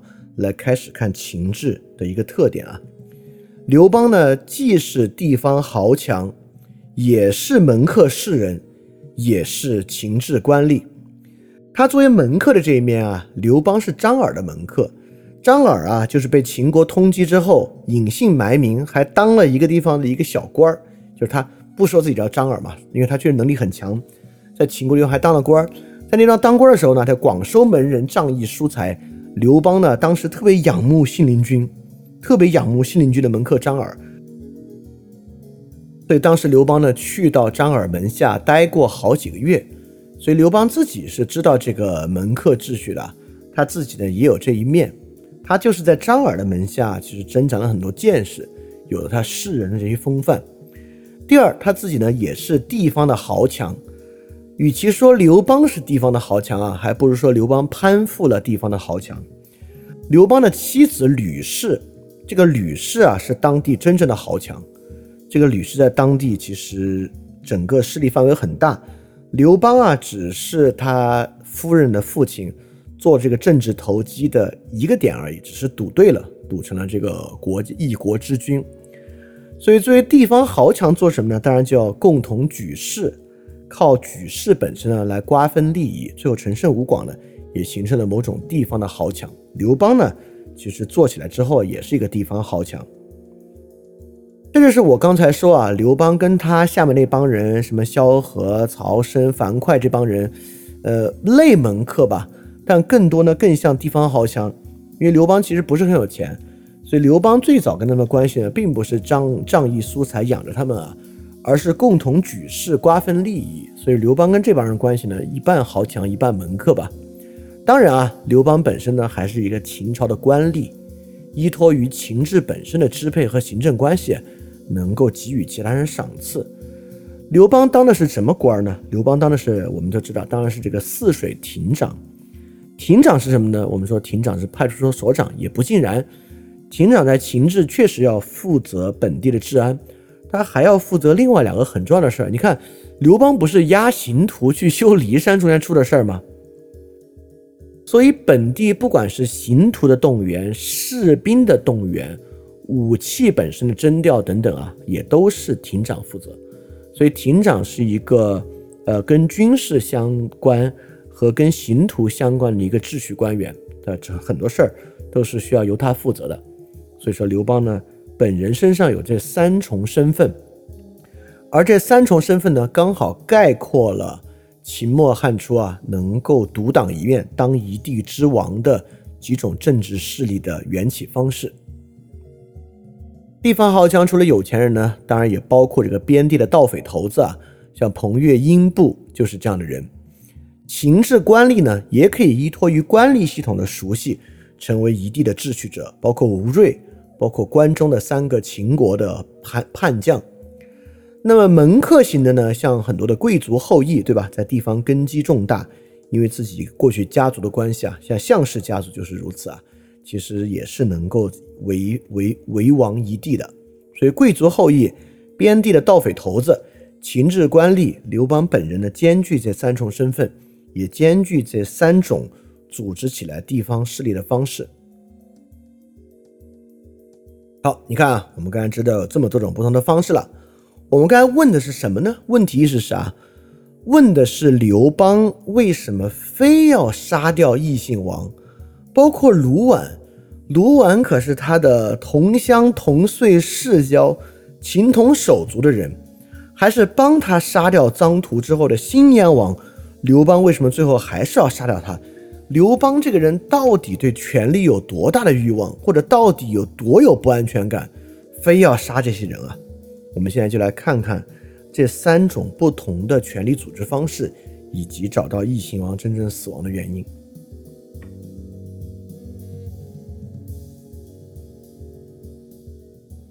我们现在跳出刘邦啊，我们就不把自己带入刘邦。我们想想啊，你是刘邦的这个治粟内史，也就是说你呢是帮刘邦啊管钱的这个人。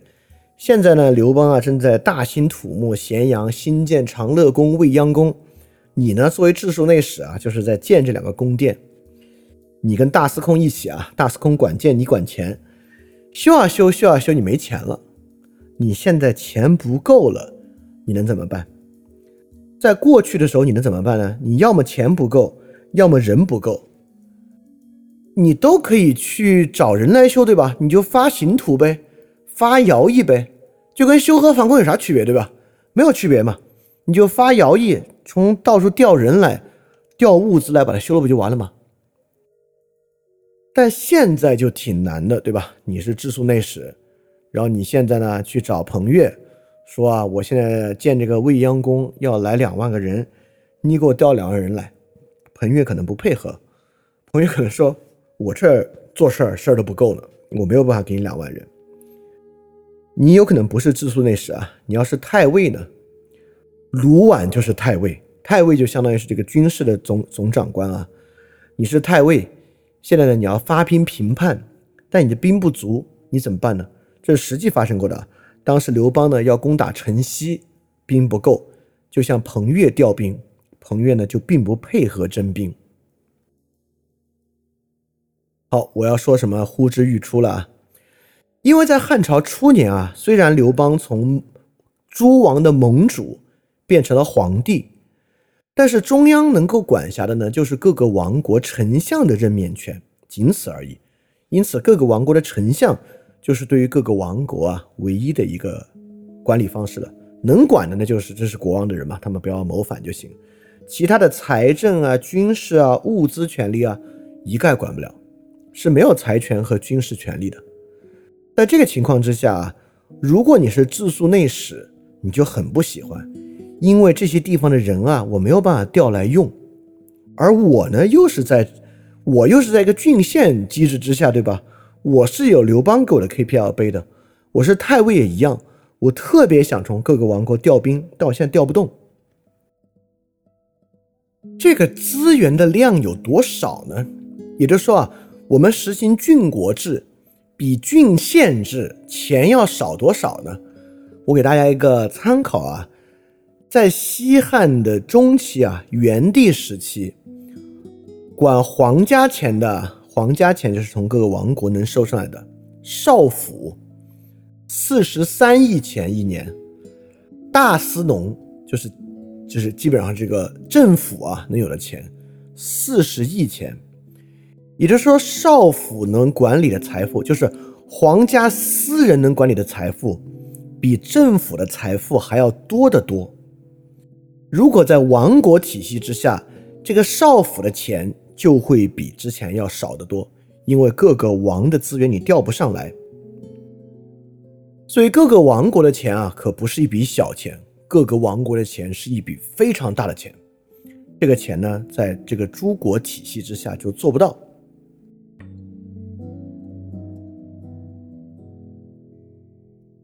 所以这有一个根本的问题，就是郡国制与秦制的资源调动之间有一个不可调和的矛盾。所以我刚才为什么说我们不要带入刘邦，你带入自述内史，带入太尉，也就是说，不光是刘邦希望诛灭各个异姓王，谁在中央，谁在荆棘地，谁就希望诛灭异姓王。卢绾就是太尉，卢绾最开始啊。就很愿意去诛灭这个臧荼，但是被封王之后呢，他其实还帮助过刘邦诛灭陈豨的。最后呢，谁想去杀卢绾呢？樊哙想去杀卢绾，所以说这根本不是谁的道德的原因，也根本不是谁的意愿的原因。从这个角度来看，还真有一点点这个屁股决定脑袋的意志。当然，这个屁股决定脑袋可不是小的事情啊，也就是说，这是一种大的权力结构的矛盾。如果刘邦在所在的地方，而且刘邦在军事力量上能够统御天下，那么秦制本身，我们之前所说的，把天下的一切都当做资源要攫取这一点，就与诸就与郡国制本身。各个郡国不用把资源输送到中央，这一点产生了不可避免的矛盾。好，说到这里啊，我们其实还没有证明为什么矛盾一定不可以避免。也就是说，刘邦为什么一定要从这些王国中去攫取资源呢？刘邦为什么就不能不从王国里面去攫取资源呢？产使用秦制的中央地为什么一定？不可避免的要从其他地方攫取资源。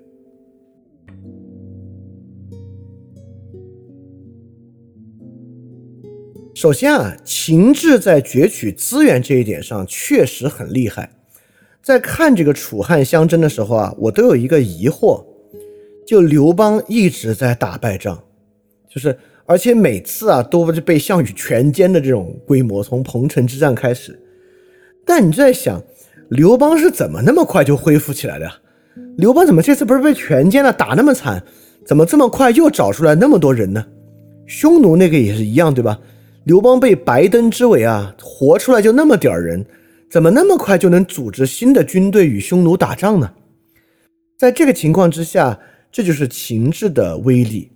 秦当然很残酷啊，这个威力可不要当任何这个威力，我们说威力，这里面没有一丝一毫的褒义。这里面百分之百全是贬义，因为它威力有多大，人民的负担就有多重。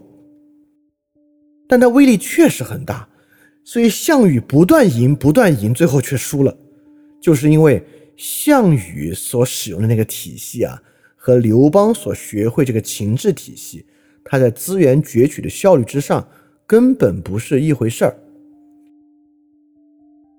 因此啊，刘邦被派到这个汉地去做汉王的时候，刘邦其实就依然在执行秦制中的军功等爵制。刘邦依然在执行杀头、赋予爵位，爵位高了不必服徭役这样的情制，就是一个农战制度。在天下初定的时候啊，刘邦还下过诏，下诏呢就是凡是过去当兵的人啊，爵位不满的，全部赐爵为大夫。大夫是什么爵位啊？我们我们知道之前有个爵位叫不更，不更呢就是更役，你不用服。大夫这一级就挺高的了，你就不用服一切徭役。所以当时帮助刘邦打天下的人，不用服一切徭役，这个是军功等爵制，几乎平民能够获得最高的赏赐了。这个赏赐范围有多大？这个赏赐范围接近全国。人口数量的百分之二十之多，当然不是说刘邦动员了全国百分之二十人当兵啊，没有这么多，因为当时一家有这个五六个人嘛，也就是说刘邦几乎动员了全国百分之四的人去当兵，因为你当了大夫之后，你全家人都不用服徭役了。在诸国体系之中啊，刘邦依然在坚持使用秦制，为什么呢？你看我们刚才说啊。刘邦有三个身份：刘邦呢，既搞过这个战国门客制，刘邦呢也搞过这个地方豪强，也当过类似地方豪强。刘邦呢也当过秦制的官吏。很明显，这三个东西啊，给他留下最深刻印象，或者他最后选择使用的是他属于秦制的这个身份。尤其是啊，我们刚才说，刘邦在秦的体系之中当的是泗水亭长，亭长不仅负责地方治安。还负责一切军事动员和调度，所以说刘邦很娴熟的，因为他亭长的经历嘛，掌握一切战争动员技术。这个呢，可以说是刘邦最会的。也可以想象啊，刘邦作为这个士人门客这个秩序啊，他是张耳的门客，但他自己挺穷的，所以他其实在这个秩序中呢，是一个客的地位。在这个豪强也是一样。他的老丈人是个豪强，他不是豪强。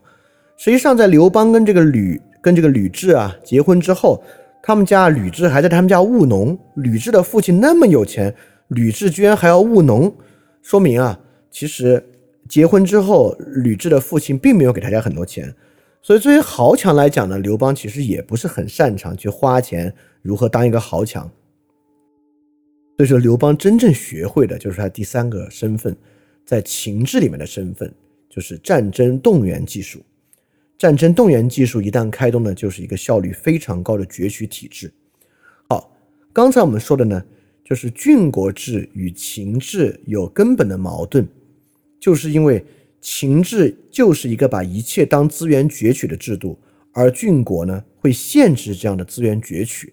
那现在我们就要问了，资源攫取不能停的吗？天下战争结束就不要打仗不就完了吗？我们先看秦啊，秦我们都知道，秦始皇一扫六合之后，按理说没仗可打，对吧？不，秦始皇北击匈奴，南打百越。在秦始皇的时期啊，匈奴还没有很强大，匈奴是冒毒冒毒单于的时候变得很强大的嘛，对吧？所以在秦始皇的时候啊，非要打匈奴的必要性不高，只是因为那句谶句，就是亡秦者胡嘛。到到底是因为这个趁据，还是因为秦始皇就是想打仗，很难讲了。南击百越更没有道理啊！为了击百，为了打百越，还要修灵渠，运送兵资粮草啊！这个修灵渠死了很多人的。我要说的一个观点啊，就是一旦军功等爵，秦制开动起来是停不下来的。为什么停不下来？我就来讲这个道理啊。为什么止战这么难？你看这个体系本身的残酷性就在于很重的徭役。为什么有这么重的徭役呢？因为要打仗，因为要修大型工程。那么直接不打仗、不修大型工程不就行了吗？不行。为什么不行啊？大家想啊，你看啊，假设我是一个秦国士兵，在外征战三四年，好不容易啊当了这个大夫的职位，当了大夫的职位呢，我家人就不用服徭役了。我可是把这个脑袋别在裤腰带上出去打仗得到这个的。我刚回到家，第二天，朝廷下令停止一切大型项目建设，也不用打仗了，大家的徭役都砍到原来的五分之一。我的想法是啥？我的想法就是，靠，那我我这几年仗不是白打了吗？哦，我打这么多仗，拼死命升到大夫的爵位。搞了半天回来跟其他人一样，他们也不用服徭役。所以说，军功的奖励制度啊，为了让真正打过仗的人觉得 OK，这个是不能停的。一旦停下来，会遇到非常大的问题。除此之外，还有好多别的。你可以想象，这个战争体制的开动背后是有很多人在为这个战争制作战车、培训盾牌、弓箭。训练等等等的一整套体系，而还有那么多将军带兵的、拥有战争经验的老兵、百夫长，我们这边不叫百夫长啊，这是罗马的词汇，等等等等的人，如果没有仗给他们打，但是呢，他们这些技能又都具备，现在呢，你还不让他们满意，让他们觉得这个仗白打了，打完之后，反正其他人也不用服徭役，那我这个仗，我这个大夫爵位有什么用呢？所以说，战争这这其实很法家啊。一旦进入这个体系，必须让战争成为唯一的奖励手段。如果不这样的话，如果除了战争以外还有很多其他的奖励手段，那么冒着生命危险打仗的人就会有一肚子怨气，就会很不爽。你让整个国家有好几十万打仗的人不爽，对于皇帝来讲是很危险的。所以皇帝必须不断的找仗打，不断的维系战争这个残酷这么残酷的方法，是整个体系中唯一奖励手段的原因。所以说，可以说战争体系裹挟了整套情治的制度。一旦你使用了重赏战争者，并且让他们打了很多残酷的仗，你这个仗就必须不断的打下去。你只要一停下来，立马对于这些人就非常不公平。所以，战争的粮草制度、人员征发与封国秩序完全完全不匹配。因此啊，虽然有封国，但整个帝国的行政系统、治粟内史、太尉都有强烈的冲动要取消封国。好，那你就要问个问题了，因为刘邦啊，在诛灭诸位异姓王之后，刘邦采取的方式呢，就是封了很多同姓王。这个我们一会儿再说啊，到底封了什么同姓王？啊，那那这个道理我们一我们一会儿再讲。我们先回头来把这个。整个这个战争机器停不下来，这点讲完啊。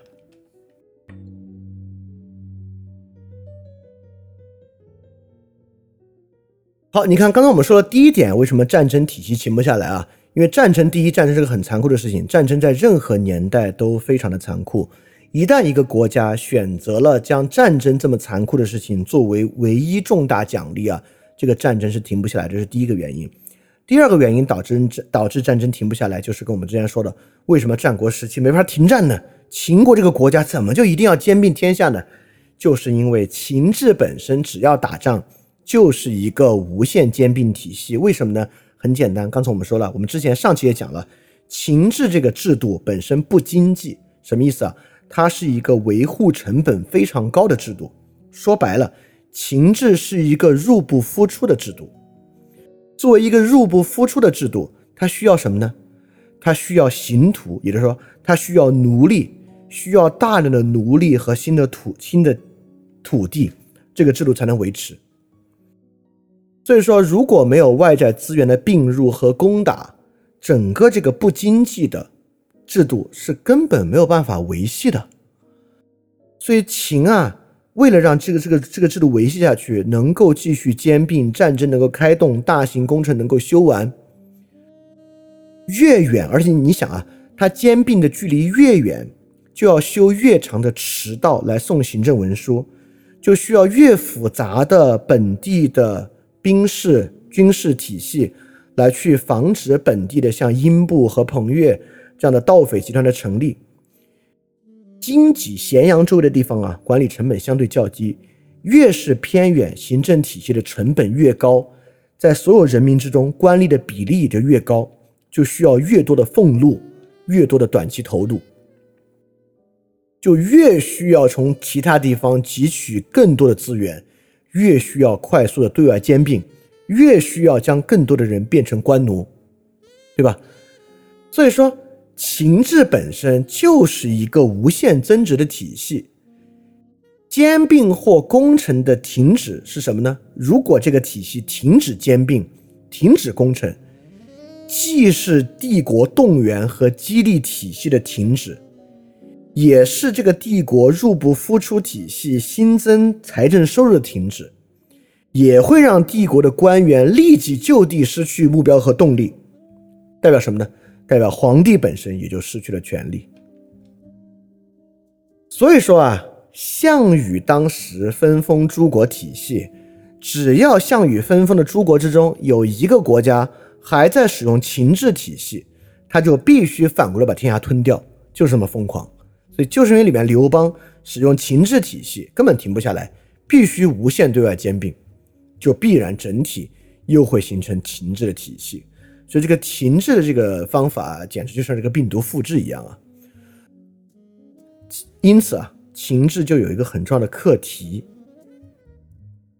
如何刹住战争的车，如何完成非战争化的转型，成为情志一个很重要的课题了。啊，这这这个这个是有的啊，呃，情志最后是实现了非战争化转型的。我们就是要来看这个体制和制度的变化，很有意思嘛。当然也要看他为了实现非战争化转型要付出什么别的代价。这本身很有意思啊，所以你看，我们这个地方这个部分要回答的是，刘邦怎么就那么非要剪除异姓王，连自己那么好的卢绾都要杀？我们就知道不是刘邦要杀，是整个王己的秦制体系要杀，因为秦制体系本身的攫取和无法停止的战争，导致他没有办法容纳，没有办法从中攫取资源和人力的诸国存在。他一定要把这些诸国干掉，一定要让诸国能够像秦制体系一样为他输送资源和人，啊，这个体系本身逻辑就是这样的，所以不是刘邦想杀，谁站在刘邦的集团内部，谁都想干掉他们。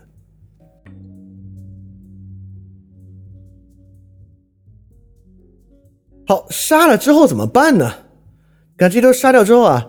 杀了之后呢，刘邦就想了一个办法，说：“哦，你看啊，这什么英布啊、彭越啊、韩信这些人信不过，不愿意来为我输送资源和兵力啊，我把它全部弄成信得过的人，不就好了吗？也就是说，我全部让姓刘的人去当这地方的王，不就完了吗？所以说，刘邦啊，把这些所有异姓王杀了之后，封了很多同姓王，里面包括齐王刘肥是他的长子。”因为他在吕后之前啊，就与人私通，生下来孩子就是刘肥，所以说刘肥不是嫡长子啊，不能够当这个，不能够当这个太子啊，但是是庶长子啊，这个权力也不小。齐王刘肥，楚王刘交，楚王刘交呢是刘邦的弟弟啊，所以岁数比较大。这个人，吴王刘濞，吴王刘濞呢是他的兄长刘喜，就是刘邦的哥哥刘喜的儿子。呃，接下来其他呢都是刘邦的儿子了，包括淮南王刘长是他的七子，燕王刘建是他的八子，赵王刘如意是刘邦跟戚夫人生的，刘邦最宠幸的一个儿子。刘邦呢，一会儿我们会说啊，这有一大段故事，就是刘如意是赵王，梁王刘辉是他的儿子啊，代王刘恒，代王刘恒呢是刘邦的第四个儿子，这就是后来的汉文帝，淮阳王刘友也是他儿子，等等等等等，封这些王。哎，我们这里先问个问题啊，你看刘邦啊，给这个郡国是打补丁的方式啊，是这些异姓王当国，他们呢就不能够满足我这个秦制体系，不断为我输送资源。哎，那我，那你就想，那搞这个干嘛？干嘛打这个补丁啊？直接改郡县制啊，对吧？改成郡县制不就完了吗？就恢复到秦朝的样子不就行了吗？干嘛还要用这个方式打补丁封王呢？原因是这样，大家要想啊，我们之前说了，这个秦国是个什么王国呢？是个乌托邦，是个这个行政文书制的乌托邦，对吧？秦国想的特别好啊，我们啊把所有的人编户齐民，给他们管起来，管起来之后不就都能都能行了吗？你想让他们干嘛让他们干嘛，让他们当奴隶就当奴隶，让他们交税就交税，让他们发徭役就发徭役。但是后来不行，哎，为什么不行呢？我们刚才说了，这个项羽封了那么多人啊。不管是个刘邦啊，还是这些这些土匪啊，什么英布啊，和这些秦国官吏啊，和这些王族后裔啊，包括他自己的项氏家族啊，和这些战国末期门客体系啊，感觉啊，这些编户齐民和乡里制度管不着这些人。刘邦当亭长啊，他自己最清楚了。所以为什么刘邦要打这个补丁，而不是直接改郡县制呢？因为刘邦自己身体力行的知道，在比较远的地方啊，秦国那套根本行不通。那别说汉朝行不通啊，今天都未必完全行得通。就是比较远的地方，实现对人那种等级的管束是不可能的。完全使用行政体系整齐划一的方式管啊，如果能管住的话，就没有秦末诸这么多势力的兴起，把秦灭掉了。这么多不同的势力以不同的方式兴起。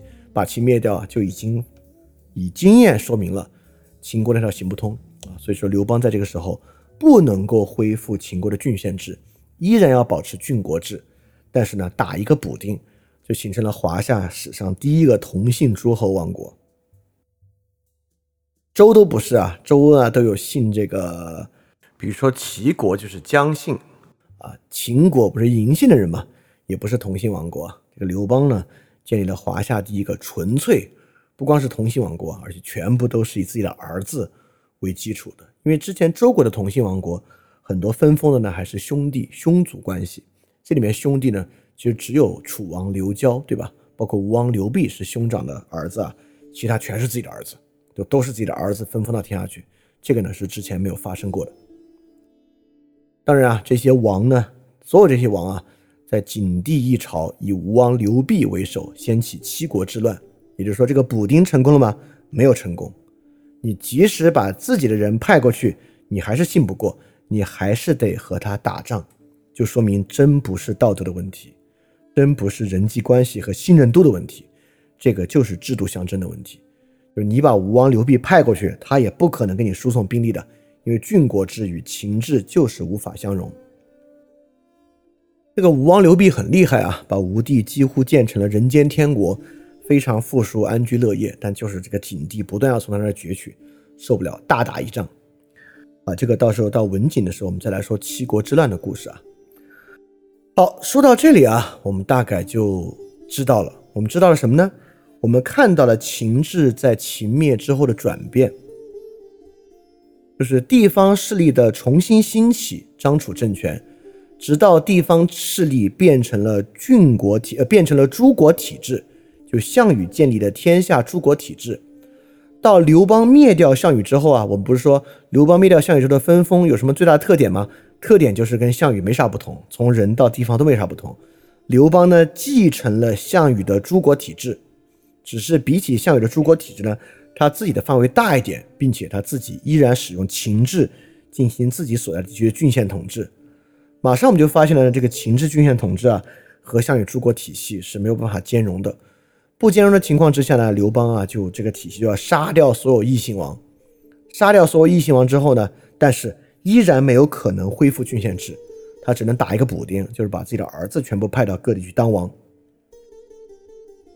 这个呢，就是秦末秦制所发生的变化，比如说秦制往后退了一步，从郡县制退回到了郡国制，这其中呢有非常非常多的道理，这就是我们这期讲的很主要的一个东西啊，让大家能够从这些历史细节呢，切实的感受到这个制度变化里面的很多道理，以及制度变化，呃，跟哪些要素产生的关系。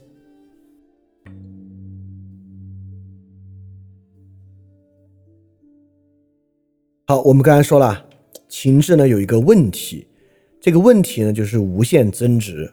无限增值的原因呢，就是从李悝变法开始啊，这玩意儿就是个战争体系，它就是个农战体系。这个农战体系啊，这个军功等爵制一旦开始，根本刹不了车。而且刘邦已经绑架了全天下百分之二十的人口进入这个军功等爵体系了，这东西一点一一丝一毫都刹不住车。他必须不断的打仗打下去，所以当时我们就说啊，除非秦制可以完成非战争化的转型，这点呢当然非常困难。这点谁完成了呢？吕后完成了，所以说叫做一脚急刹车。吕氏政权为刘邦这个想法带来一脚急刹车。所以司马迁其实是很高明的，司马迁。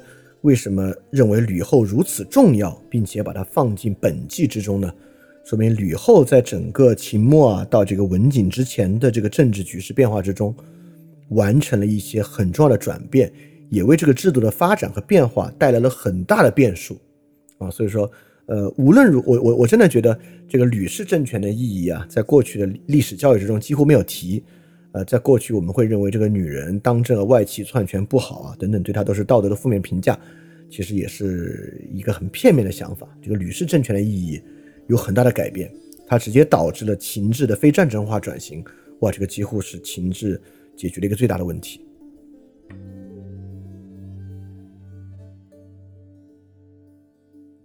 为什么能实现呢？是因为吕后很有智慧，吕后意志很顽强。吕后道德很高尚吗？不是啊，我们说了，制度史的视角啊，我们就是从制度的变化机理来看，这个东西啊和吕后本人有没有这些东西是没有关系的。第一是时局，秦制这套战争体系确实已经达到了极限，达到了什么样的极限啊？我们来看秦国战争体制什么时候开始啊？从公元前三百五十六年商鞅变法之后，秦国就进入了农战体系。到公元前二百六十年长平之战，就是与赵国长平之战啊，这个农战体系几乎到达了顶峰。而且我们知道，长平之战这一战打完啊，秦国自己的元气大伤，几乎调动了和动员了秦制的极限，压垮了赵国。但秦制很厉害啊，只要一一旦兼并，就有更多的人能够当这个刑徒，能够当奴隶。所以公元前二二百二十一年，秦就灭了齐，就完成了对天下的统一。统一之后，秦始皇停下来吗？没有停下来，修建池道、阿房宫、骊山陵、长城、北击匈奴、南击南越、修灵渠，整个动员体系没有停，天下依然处在苦苦的被秦制攫取的过程之中。公元前二百零九年，陈胜吴广起义，这个仗还要接着打。公元前二百零五年，楚汉相争，秦都没有了。刘由刘邦的秦制所建立的这个战争体系啊，这个仗还要接着打。公元前二百零三年灭掉了项羽，这个仗就停了吗？这个仗还没有停，打到公元前一百九十五年，除了吴芮之外，灭了所有的异姓王。从商鞅变法，公元前三百五十六年，到刘邦灭除所有异姓王，公元前一百九十五年，这长达两百四十多年的过程之中。一直在打仗，打仗的结果是什么呢？华夏地区人口啊，从战国中期近三千万，到西汉初年啊，西汉初年是指文景时期啊，一千二百万人，全天下死了一千八百万人。所以你可以想象，我们最开始说的，如果你是一个人，生活在这个时期，在文景在吕后当权之前的时间。你经历的是一个什么样的世界？那一定是一个地狱一样的世界。这个世界全天下死了一半以上的人，一百余年的战争浩劫啊，距离秦的灭亡十二年，还在打仗。也就是说，当时所有人都知道，秦就是因为过度征发导致其灭亡的。但灭亡已经十二年了，所有人都看出来了，这个战争根本停不下来。所以不是吕后多么有前瞻性或怎么样啊，是确实情志已经到达了它最大的极限。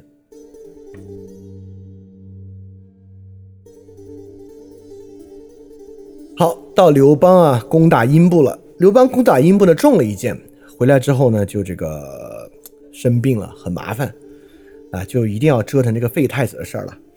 刘邦晚年呢喜欢一位宠妃戚夫人。戚夫人的孩子呢，就是这个赵王刘如意。在刘邦死的时候呢，刘如意十二岁，是赵王。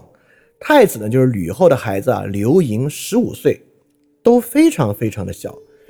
但其实按照秦的标准，也没有很小啊，十五岁已经成年了，十二岁离成年还有三年，对他们俩应该在秦的标准之下不算小了。这个刘邦啊，一直就想换太子，从刘盈呢换成刘如意。一呢，是因为啊，这个刘盈，据说啊，这个刘盈生性比较软弱啊，可能真的是吧，但我都不知道一个十几岁的孩子软不软弱是咋看出来的。这个赵王刘如意十二岁，能够残暴到哪儿去啊？说这个刘如意啊，长得特别像刘邦，所以刘邦对他很有亲切感。我也觉得，听上去孩子长得像爹，这个没什么奇怪的。我认为啊，是刘邦想换掉吕后。是刘邦不喜欢吕后了，才有废太子换太子这个事儿啊。到底刘如意比刘盈好到哪儿去？这个其实说不太上。所以刘邦中间有很多次机会啊，想换掉太子。其实最开始啊，这个打阴部，刘邦呢是不想自己去的。刘邦是想让这个太子刘盈带兵去打阴部的，也就是刘盈那个时候十四岁，一个十四岁的小孩带兵去打阴部，这个想想想都很奇怪啊。当时啊，支持太子的人就觉得啊，如果太子率兵平叛就非常危险，就劝告吕后说啊，如果太子率兵突出战，就算打过了英布，立了功，他都是太子了嘛，他的权势也不可能比太子身份更高。如果无功而返啊，就完蛋了，之后说不定要遭祸患。而且啊，跟太子一起出征的这些将领、这些军事集团啊，都是跟着刘邦打天下打了几十年的，让太子统领这些人啊，就像让羊去指挥狼一样，他们是不可能为太子卖力的。所以太子如果去出征英布啊，基本上不可能成功。英布，你想啊，那英布是又盗匪集团出家，侍奉过项羽，也侍奉过刘邦，那一定是很能打的一个人。对，当时这些人就说啊，如果让刘盈去出征啊，出征英布，那几乎最后刘如意替代刘盈啊，就是板上钉钉的事情了。所以说吕后啊，才找机会向刘邦哭诉啊，说这个英布是天下猛将。就是你的一般将领都打不过他，比如说让儿子去了，你还是亲自去吧。哎，但是刘邦就亲自去了，当然呢，最后就受伤回来呢，就因此而死。死之前呢，刘邦就一直想着这个换太子这个事儿啊，从太子刘盈换成太子刘如意。刘邦身边所有的人啊，连已经退隐的张良都出来要尽全力保住太子，还找了什么商三四号，就是四个这个老神仙啊。刘邦以前。想请啊四个这个高级大儒啊神仙一样的人请来啊来保太子刘盈。史书上写啊刘邦最后呢是卖给这个商山四号面子啊就觉得他们四位都出现了我对他们如此敬仰因此呢就不换太子了哪有这么简单啊很明显啊刘邦已经感觉到了除了戚夫人之外身边的所有人张良吕后樊哙。等等等等，所有人都不想他换太子。樊哙这里很奇，呃，很特别啊。樊哙是纯粹的武将，因为樊哙是刘邦的同乡嘛，以前是个土狗的屠户，呃，但是呢是当了吕后的妹夫，所以说成为了吕氏集团的一员。因此啊，樊哙去攻打这个卢绾的时候，刘邦还要找人去把樊哙杀掉呢。所以刘邦为什么要杀樊哙呢？就看到了樊哙成为了吕后集团的一员。为什么多人？为什么这么多人加入吕后集团啊？是因为太子刘盈才十五岁，而且呢，刘邦也知道啊，自己如果死了之后，吕后是要当政的，吕后是要当政的，所以刘邦不想让吕后当政。为什么都这么多人支持吕后当政呢？就是这些人，尤其是丞相派。像张良啊，以前萧何啊，这些人已经意识到了军事体系不能够维系，要逐步替换过去有军功的人士，完成去军事化。这个完成去军事化的过程啊，必须由大家共同努力来完成。而这个共同努力呢，就是以吕后为核心的。因为当时你想啊。丞相派与这个军功派实际上是有争斗的。丞相派与军功派有争斗的过程之中，那些过去的将军啊，曹参他们是很有实力的。樊哙当然很有实力，樊哙成为吕后的妹夫嘛，所以整个丞相派要与吕后合作，才可以压制军功派，才可以完成汉朝的非军事化。而吕后当政，这这次啊，就是刘邦失败。吕后当政，确实在他这一朝完成了汉的非军事化，就是这个非军事化本身啊，为文景之治打下了良好的基础。所以司马迁对于吕后是有很高评价的。本来对于这样的其实是外戚篡权，对吧？就是姓吕的人篡了刘家的王权，这个是不可能有好的评价的。所以，我们我们也知道啊。《史记》里面，吕后干过一个非常可怕的事情。吕后呢，把这个戚夫人啊削成了人质，就是她把戚夫人的手脚全部砍掉，废去四肢，把她装到一个坛子里面，熏瞎她的眼睛，熏哑她的喉咙，把她折磨致死。对从道德上啊，吕后是一个恶魔。但司马迁为什么要这么写？我认为司马迁这么写是有用意的。这么写的原因呢，就是让当时一个有常识的人看，都知道以当时的医疗条件这是不可能的。也就是说，以当时的医疗条件是没有条件把一个人砍成一个人质，他还能让他活得下来的。所以吕后有没有干把戚夫人杀掉的事儿，和把刘如意杀掉的事儿，很有可能；有没有干把他削成人质这样的事儿，以当时的技术来看，几乎是不可能。但是司马迁在武帝一朝必须给吕后一个很糟糕的评价。是因为武帝是很有很想有作为，野心也很大，对于权力极其敏感的刘姓君王，对于吕姓篡权，这个武帝是不喜欢的。所以，如果我写这个吕后的这个本纪啊，把它描绘成一个明君，那汉武帝这关绝对是过不了的。所以我既要夸吕后完成了秦制的非军事化，司马迁没这么说，这是我总结，但我也必须说他是个恶魔。所以在里面写了几乎不可能实现的。把人变成人质这样的事情，所以刘邦啊有一些所谓的轻徭薄赋，但在吕后一朝，实际上汉制的转变才有了真正实质性的转变，并且文帝很大程度上继承了这样的转变。非常可惜，在景帝的时候又反弹了，就是因为在景帝反弹了，所以汉武帝才能够继续做他的一些不靠谱的事情。当然啊，我们也说这不是因为吕后本身。啊，有多高的道德水平？这是因为整个天下苦秦至久矣。而吕后本身要完成这些呢，也需要与传统的刘邦的一些功臣们竞争，所以几乎也开启了这个党争以及外戚专权的道路。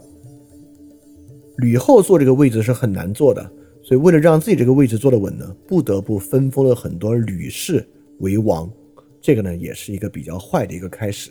这些呢，我们下期再细讲。就从吕后专制之后啊，吕后到文景两朝发生了什么样的事情？秦制如何完成了非军事化？所谓文景时期的黄老之治是什么样？他们真的是黄老之治吗？而且他们真的是这些仁义的君王吗？还是这两个人啊，实际上也残酷的不行？以及为什么文景两朝很大程度上不能说是这个刘氏天下的延续，更像是一个新的？以代王刘恒他的秩序为主的一个天下。好，那我们这期要讲的就是这么多了。我们讲到从陈胜吴广起义，讲到了这个刘邦的死去，就是吕后登上王位，中间啊这个制度的巨变，就从陈胜吴广的地方主义兴起，一直到这个项羽分封天下，建立诸国体制，到刘邦继承这样的诸国体制。却发现啊，这样的诸国体制跟这个秦制的动员啊，根本无法兼容。到吕后用这种党争的方式去掐灭刘邦啊，要继续推行的这个战争体系，这么一个事情啊，希望大家能够对这个制度是如何变化的这个事情呢，啊，既对它产生一些兴趣，也慢慢慢慢让这个脉络清晰起来啊。但今天对大家来讲，这个脉络不清晰没关系啊，这个需要很长的时间，我们毕竟。还有两千年的事情可以去讲啊，所以对于我们作为一个制度化的文明，这个制度是如何变化的啊，我们应该逐逐渐渐对它能够更好的认识。这个呢，希望也能够让我们更加清醒。好，我们来看大家有什么问题啊？如果大家有什么问题的话呢，就可以来问了。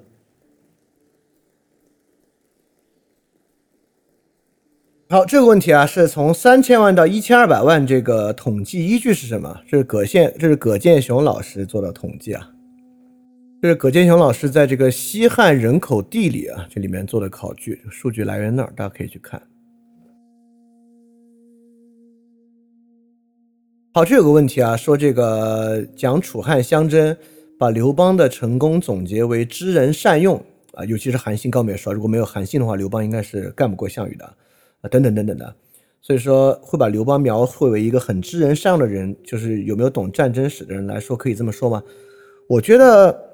刘邦是不是一个知人善用的人啊？肯定是，但他是不是他的时代他的知人善用很有特点呢？我觉得其实真的不算。难道项羽本身不是一个知人善用的人吗？能够最后成为西楚霸王，对吧？当时啊，能够在外面做出这种功绩的人啊，本身在这个任用之上都不会差，只是之后各种演绎的小说或者史记之中的评价。把单羽比，尤其是项羽跟项伯的关系啊，与范增的关系啊，描绘的稍微差一点。但项羽当时要处理的情况比刘邦要处理的情况其实要复杂的多。项羽是真正把秦之后的天下用分封的方式重新划分势力范围和利益，并且站在霸主的角度去把他理平的一个人，对吧？其实项羽的难度也比刘邦要大得多。当然，今天有很多呃看历史啊，是抱着很工具理性的角度，要把历史当做成功学来看嘛。当当当做成功学来看，自然不可能采用制度史的角度来看待了。呃，就是更容易去强调个人的特质，呃，个人的能力特质啊，道德特质啊，知人善用啊，等等等等来看它。但是你怎么去学习刘邦的知人善用呢？那我说刘邦知人善用跟项羽的特点的不同是什么？按照《史记》来说啊，项羽还是个旧贵族，所以项羽行事的风格呢有那种贵族气。既然有贵族气呢，在项羽身边啊，像樊哙这样的人应该很难获得重用。而且项羽在行封赏的时候啊，还是有原来那种贵族啊家族的考量，对于他的出身啊，对于他是不是应该这么快的升迁啊等等啊，还都是一种很传统的考虑。刘邦呢，基本上在奖赏自己的属下方面啊，是不太考虑是不是合理的。因为项羽毕竟是个贵族之后嘛，他从小虽然啊，《史记》描写起来，项羽对于这个文化课学习也不是很上心，但耳濡目染啊，对于旧礼法还是有感受的。刘邦虽然有士人传统，也是门客，但但是门客里面那个鸡鸣狗盗之徒也不少。刘邦本身虽然算是一个边缘士人吧，但这些东西了解不多。我们也知道，刘邦对于礼制这些啊，了解是非常少。刘邦上台之后啊，找了一个老儒生。帮他梳理了一套秦的礼制，他以秦的礼制上朝一次之后，才知道哦，原来做皇帝这感觉啊，哇，挺爽的。这刘邦的特点怎么个知人善用法呢？刘邦的特点就是他不合规矩，不合规矩是刘邦一个非常重要的特点啊。但我觉得这似乎不是一个什么可以太好模仿的东西。好，这个问题啊，这个问题跟今天的内容好像没什么关系，但其实呢，还挺有意思的。他说，他感觉目前就是我们我们现在啊，不是历史啊，我们现在在很多群体之中，在有反思性的群体之中，抱有自由主义主张的比其他的要多。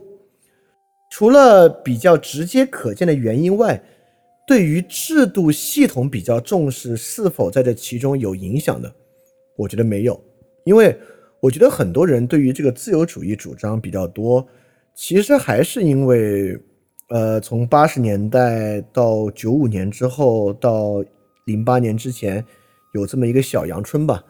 在这个小阳春之中呢，又是跟着全球化，所以在这个过程中呢，其实并不是他们的，就就就像我们最开始说的，不是他们的道德水平高，不是他们的思想境界高，不是他们的观念很先进，而是因为他们所生活的环境和经验，让他们更容易接受自由主义。我觉得可能是这样的一个原因啊。当然。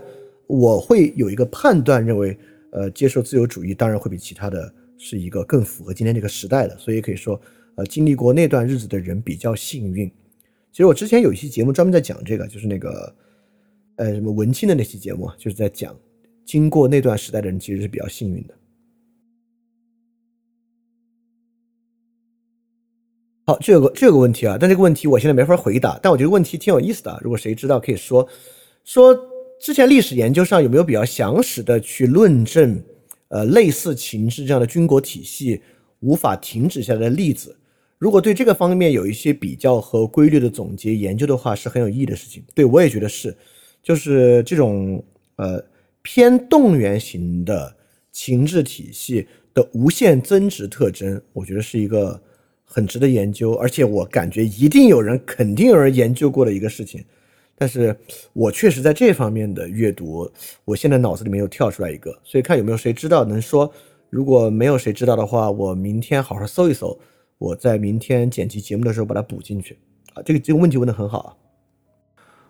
我大概搜了一下，有这几本书可能跟它有点关系。一个是《脆弱的征服》，《脆弱的征服》是讲欧洲扩张秩序的，里面虽然是在讲这个，就是工业革命之后并不是单向扩张。而是扩张与扩张之间的争夺，但本身呢，对于扩张原因还是有所涉及。第二个呢，这个书没有中文的，所以说我也只是看了一下它的简介啊，跟这有关。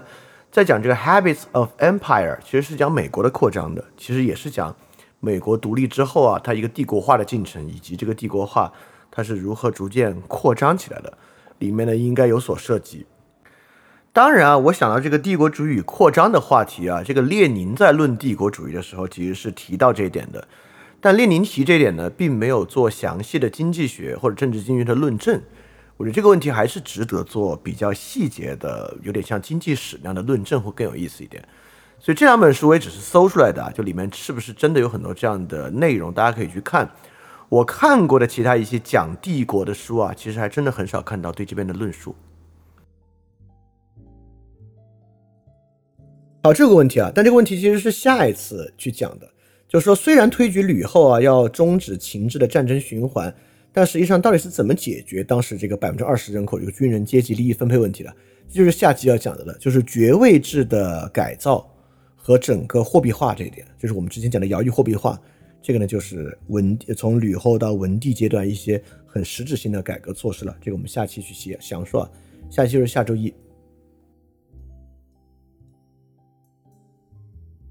好，这个问题啊，说如果对于戚夫人做成人质这个事儿，如果存疑的话，确实按照《史记》记载啊，这个刘盈是惊惊惧抑郁而死的。我我我认为啊，就司马迁的时代，距离这个刘盈的死亡其实时间也是蛮长的了。司马迁能接触的史料，关于刘盈的死因，在诛灭了吕后势力之后的记载啊，到底是真实性？我觉得，包括司马迁自己如何去构造那段历史，就是我觉得《史记》写到这个地方，春秋笔法是挺重的。所以刘盈是个什么样的人啊？是不是就是一个挺软弱而且很善良？因为刘盈一直想保护刘如意嘛。呃，这个是为了凸显刘家的这个血统纯正和血统之间的保护，还是实际存在的事情？其实对于整个吕后这段历史，司马迁撰写时候的真实性，其实我是觉得比较存疑的。当然，我我我也没有看到其他史料对他的佐证。好，这个问题啊，挺有意思的。说秦朝的灭亡，当当时啊，带除了带来对于其灭亡原因的很多反思，就没有人思考如何改良帝国制度吗？好，这个问题很很有意思啊。但我会觉得呢，这个问题其实太超出任何时代人的思考能力了。也就是说。我们能不能凭空创建制度的问题？秦的灭亡啊，很深层次的刺激到人们意识到这种秦制是不能持续的。所以刘邦虽然到这个情况都不能够恢复郡县制，要给这个郡国体系啊打这个封刘姓王的补丁。项羽啊，压根就没有想定都咸阳称帝的事情，立马恢复了类似战国时期的诸国体制。所以对于秦灭亡的反思。有没有人思考改良帝国制度？也就是当时人有没有意识之意识到哦，原来我们这玩意儿叫行政文书制度啊？我觉得当时的人是没有的。下一期实际上我们就要详细说这个事儿，就是去看贾谊和曹错在汉初的时候，他们提出的改革主张和解决问题是啥？他们有哪些改革主张啊？实际上会把问题越改越糟糕。我们就只能知道。站在我们今天两千年之后啊，我们当然可以很好的去评价当时贾谊这个想法是不对的。但是如果站在问题意识，就是一个时代的人只能针对他们那个时代的问题去提出解决方案，很多时候这个解决方案本身是有短视的，这本身呢是个很自然的事情。要求产生非常长远的视角解决问题。在历史之上，说实话，我没有看到真正的。比如说，英国大宪章啊，对于现代政治秩序的形成是一个伟大的创举，是一个直到今天啊都极其伟大的创举。但回到当时，不也就是为了解决英王和贵族之间在税制上的矛盾吗？在当时是一个，呃，甚至可以说就是解决短期问题的一个东西，只是碰巧。它所产生的后续影响啊，对于人类历史的影响是伟大的。所以有没有一个时期的人，他的视野啊长到能够进行整体制度的洞悉和改良？我觉得很可能这玩意儿就是没有。这里有个问题啊，说这些群王造反怎么都是一个个造反，而不是一起的啊？他当然是一起造反的。这里面这里面呃，比如比如韩信啊，就是跟这个陈馀一起撩着要造反，张图也是和他们一起的。韩王信叛逃这个匈奴之后，也是转过来说服其他王和他一起叛逃匈奴的。这些王呢是一个一个造反的，就是说起来像是一个一个灭掉，是因为时间很短，基本上前后就是压缩到比较短的时间，刘邦就把他们都灭掉了。因为刘邦当时啊，整个军工体系阶层很大，而且大家还是想打仗的，因为打仗之后才能够得到更多的军功嘛。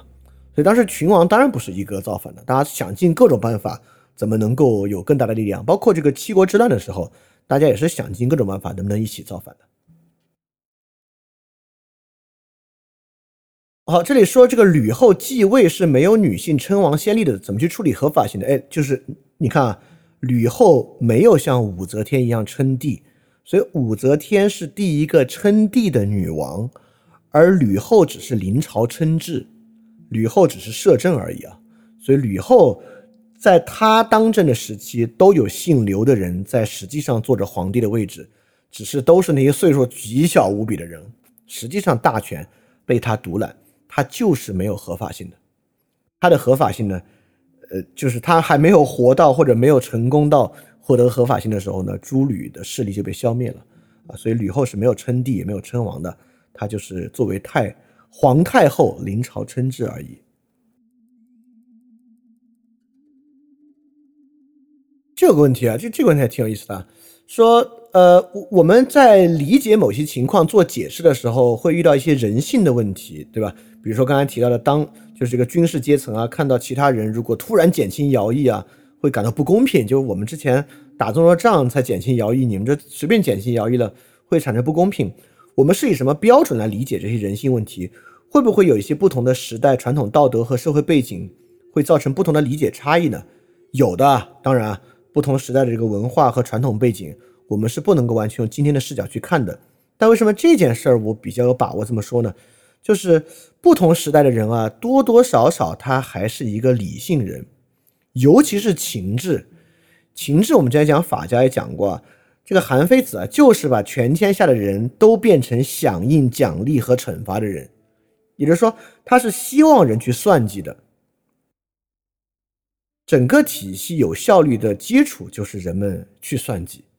所以说，我们在这个时候采用一个算计的想法去评判他们可能会对这个徭役制度所产生的反应，我觉得应该问题是不大的。因为不管从古到今嘛，人总是有算计的能力的。虽然很多时候他不会单单只是算计，会有很多其他因素的考虑，但是在那个时候呢，算计应该是个挺挺重要的事儿。OK，好像暂时没什么其他问题了，然后问题也不少了。那我们今天这期节目就讲到这里，我们下周一继续来讲这个吕后和文景帝的时期。我本我本来以为一期能够讲完的，发现确实还是不行。不过我觉得讲的细点是好的吧？我我我不知道大家感觉怎么样？如果大家感觉讲的太细了，或者这个东西你完全不感兴趣啊，听不进去啊，你也可以给予反馈，那我呢也可以相应做一些调整。或者如果你觉得这个细致的程度确实能够让你产生一些。新的感觉啊，你也可以给一些回馈，我也能够知道这种颗粒度来讲是不是好的。因为讲这个历史嘛，我你要想细，那可以细到无以复加。我们可以把这二年律令来一个剧读啊，一条条看，就跟我们看这个这这这个数帝秦简一样。我们张家山点，如果你要把勤俭一条条读，我们这事讲十年都能讲。但你要想讲的粗一点啊，两两周讲到 汉结束也完全没有问题。所以这个合适的颗粒度，我觉得对于讲这个内容来讲，本身也是一个蛮重要的事情。好，那我们今天这期节目就到这里结束，我们可以继续在群里面讨论。那么我们下下周一节目再见。那下周应该不会再拖了，因为都已经差不多准备完了。我们下期节目再见，大家要记得感谢相信。翻转电台需要你的支持啊，因为之前有长期以来啊，一直四年以来支持我的一个大额捐赠人，我跟他的捐赠期限到期了。所以现在呢，我要来看翻转电台啊有没有可能自己造血，可持续的继续发展下去。但是翻转电台呢会继续保持非知识付费模式，不管是电台节目、文章、知识社群，都保持全免费的模式，也不需要接广告或者做定制节目的方法，能够保持独立的运营。所以在这个背景之下，需要大家的支持捐赠，希望翻店呢这个创作机制可以保持下去。如果运气好啊，钱多于我自己的生活所需，它还会用于做事侠创作机制。本身的创作补贴，所以说特别希望你通过 Patreon 和爱发电这两个平台赞助。如果你需要知道 Patron 和爱发电的地址，请去 Show Note 之中看。好，谢谢大家了。非常感谢你收听本节目。如果希望每周一加入微信群，跟我们一起学习，提出问题，看到每次分享的 Keynote，可以微信添加“想借 Joy Share”，想借的拼音 X I N G J I E，Joy Share J O Y S H A R E，并说牛津通识读本，就可以被我们拉入群中，每周一起学习了。欢迎你来。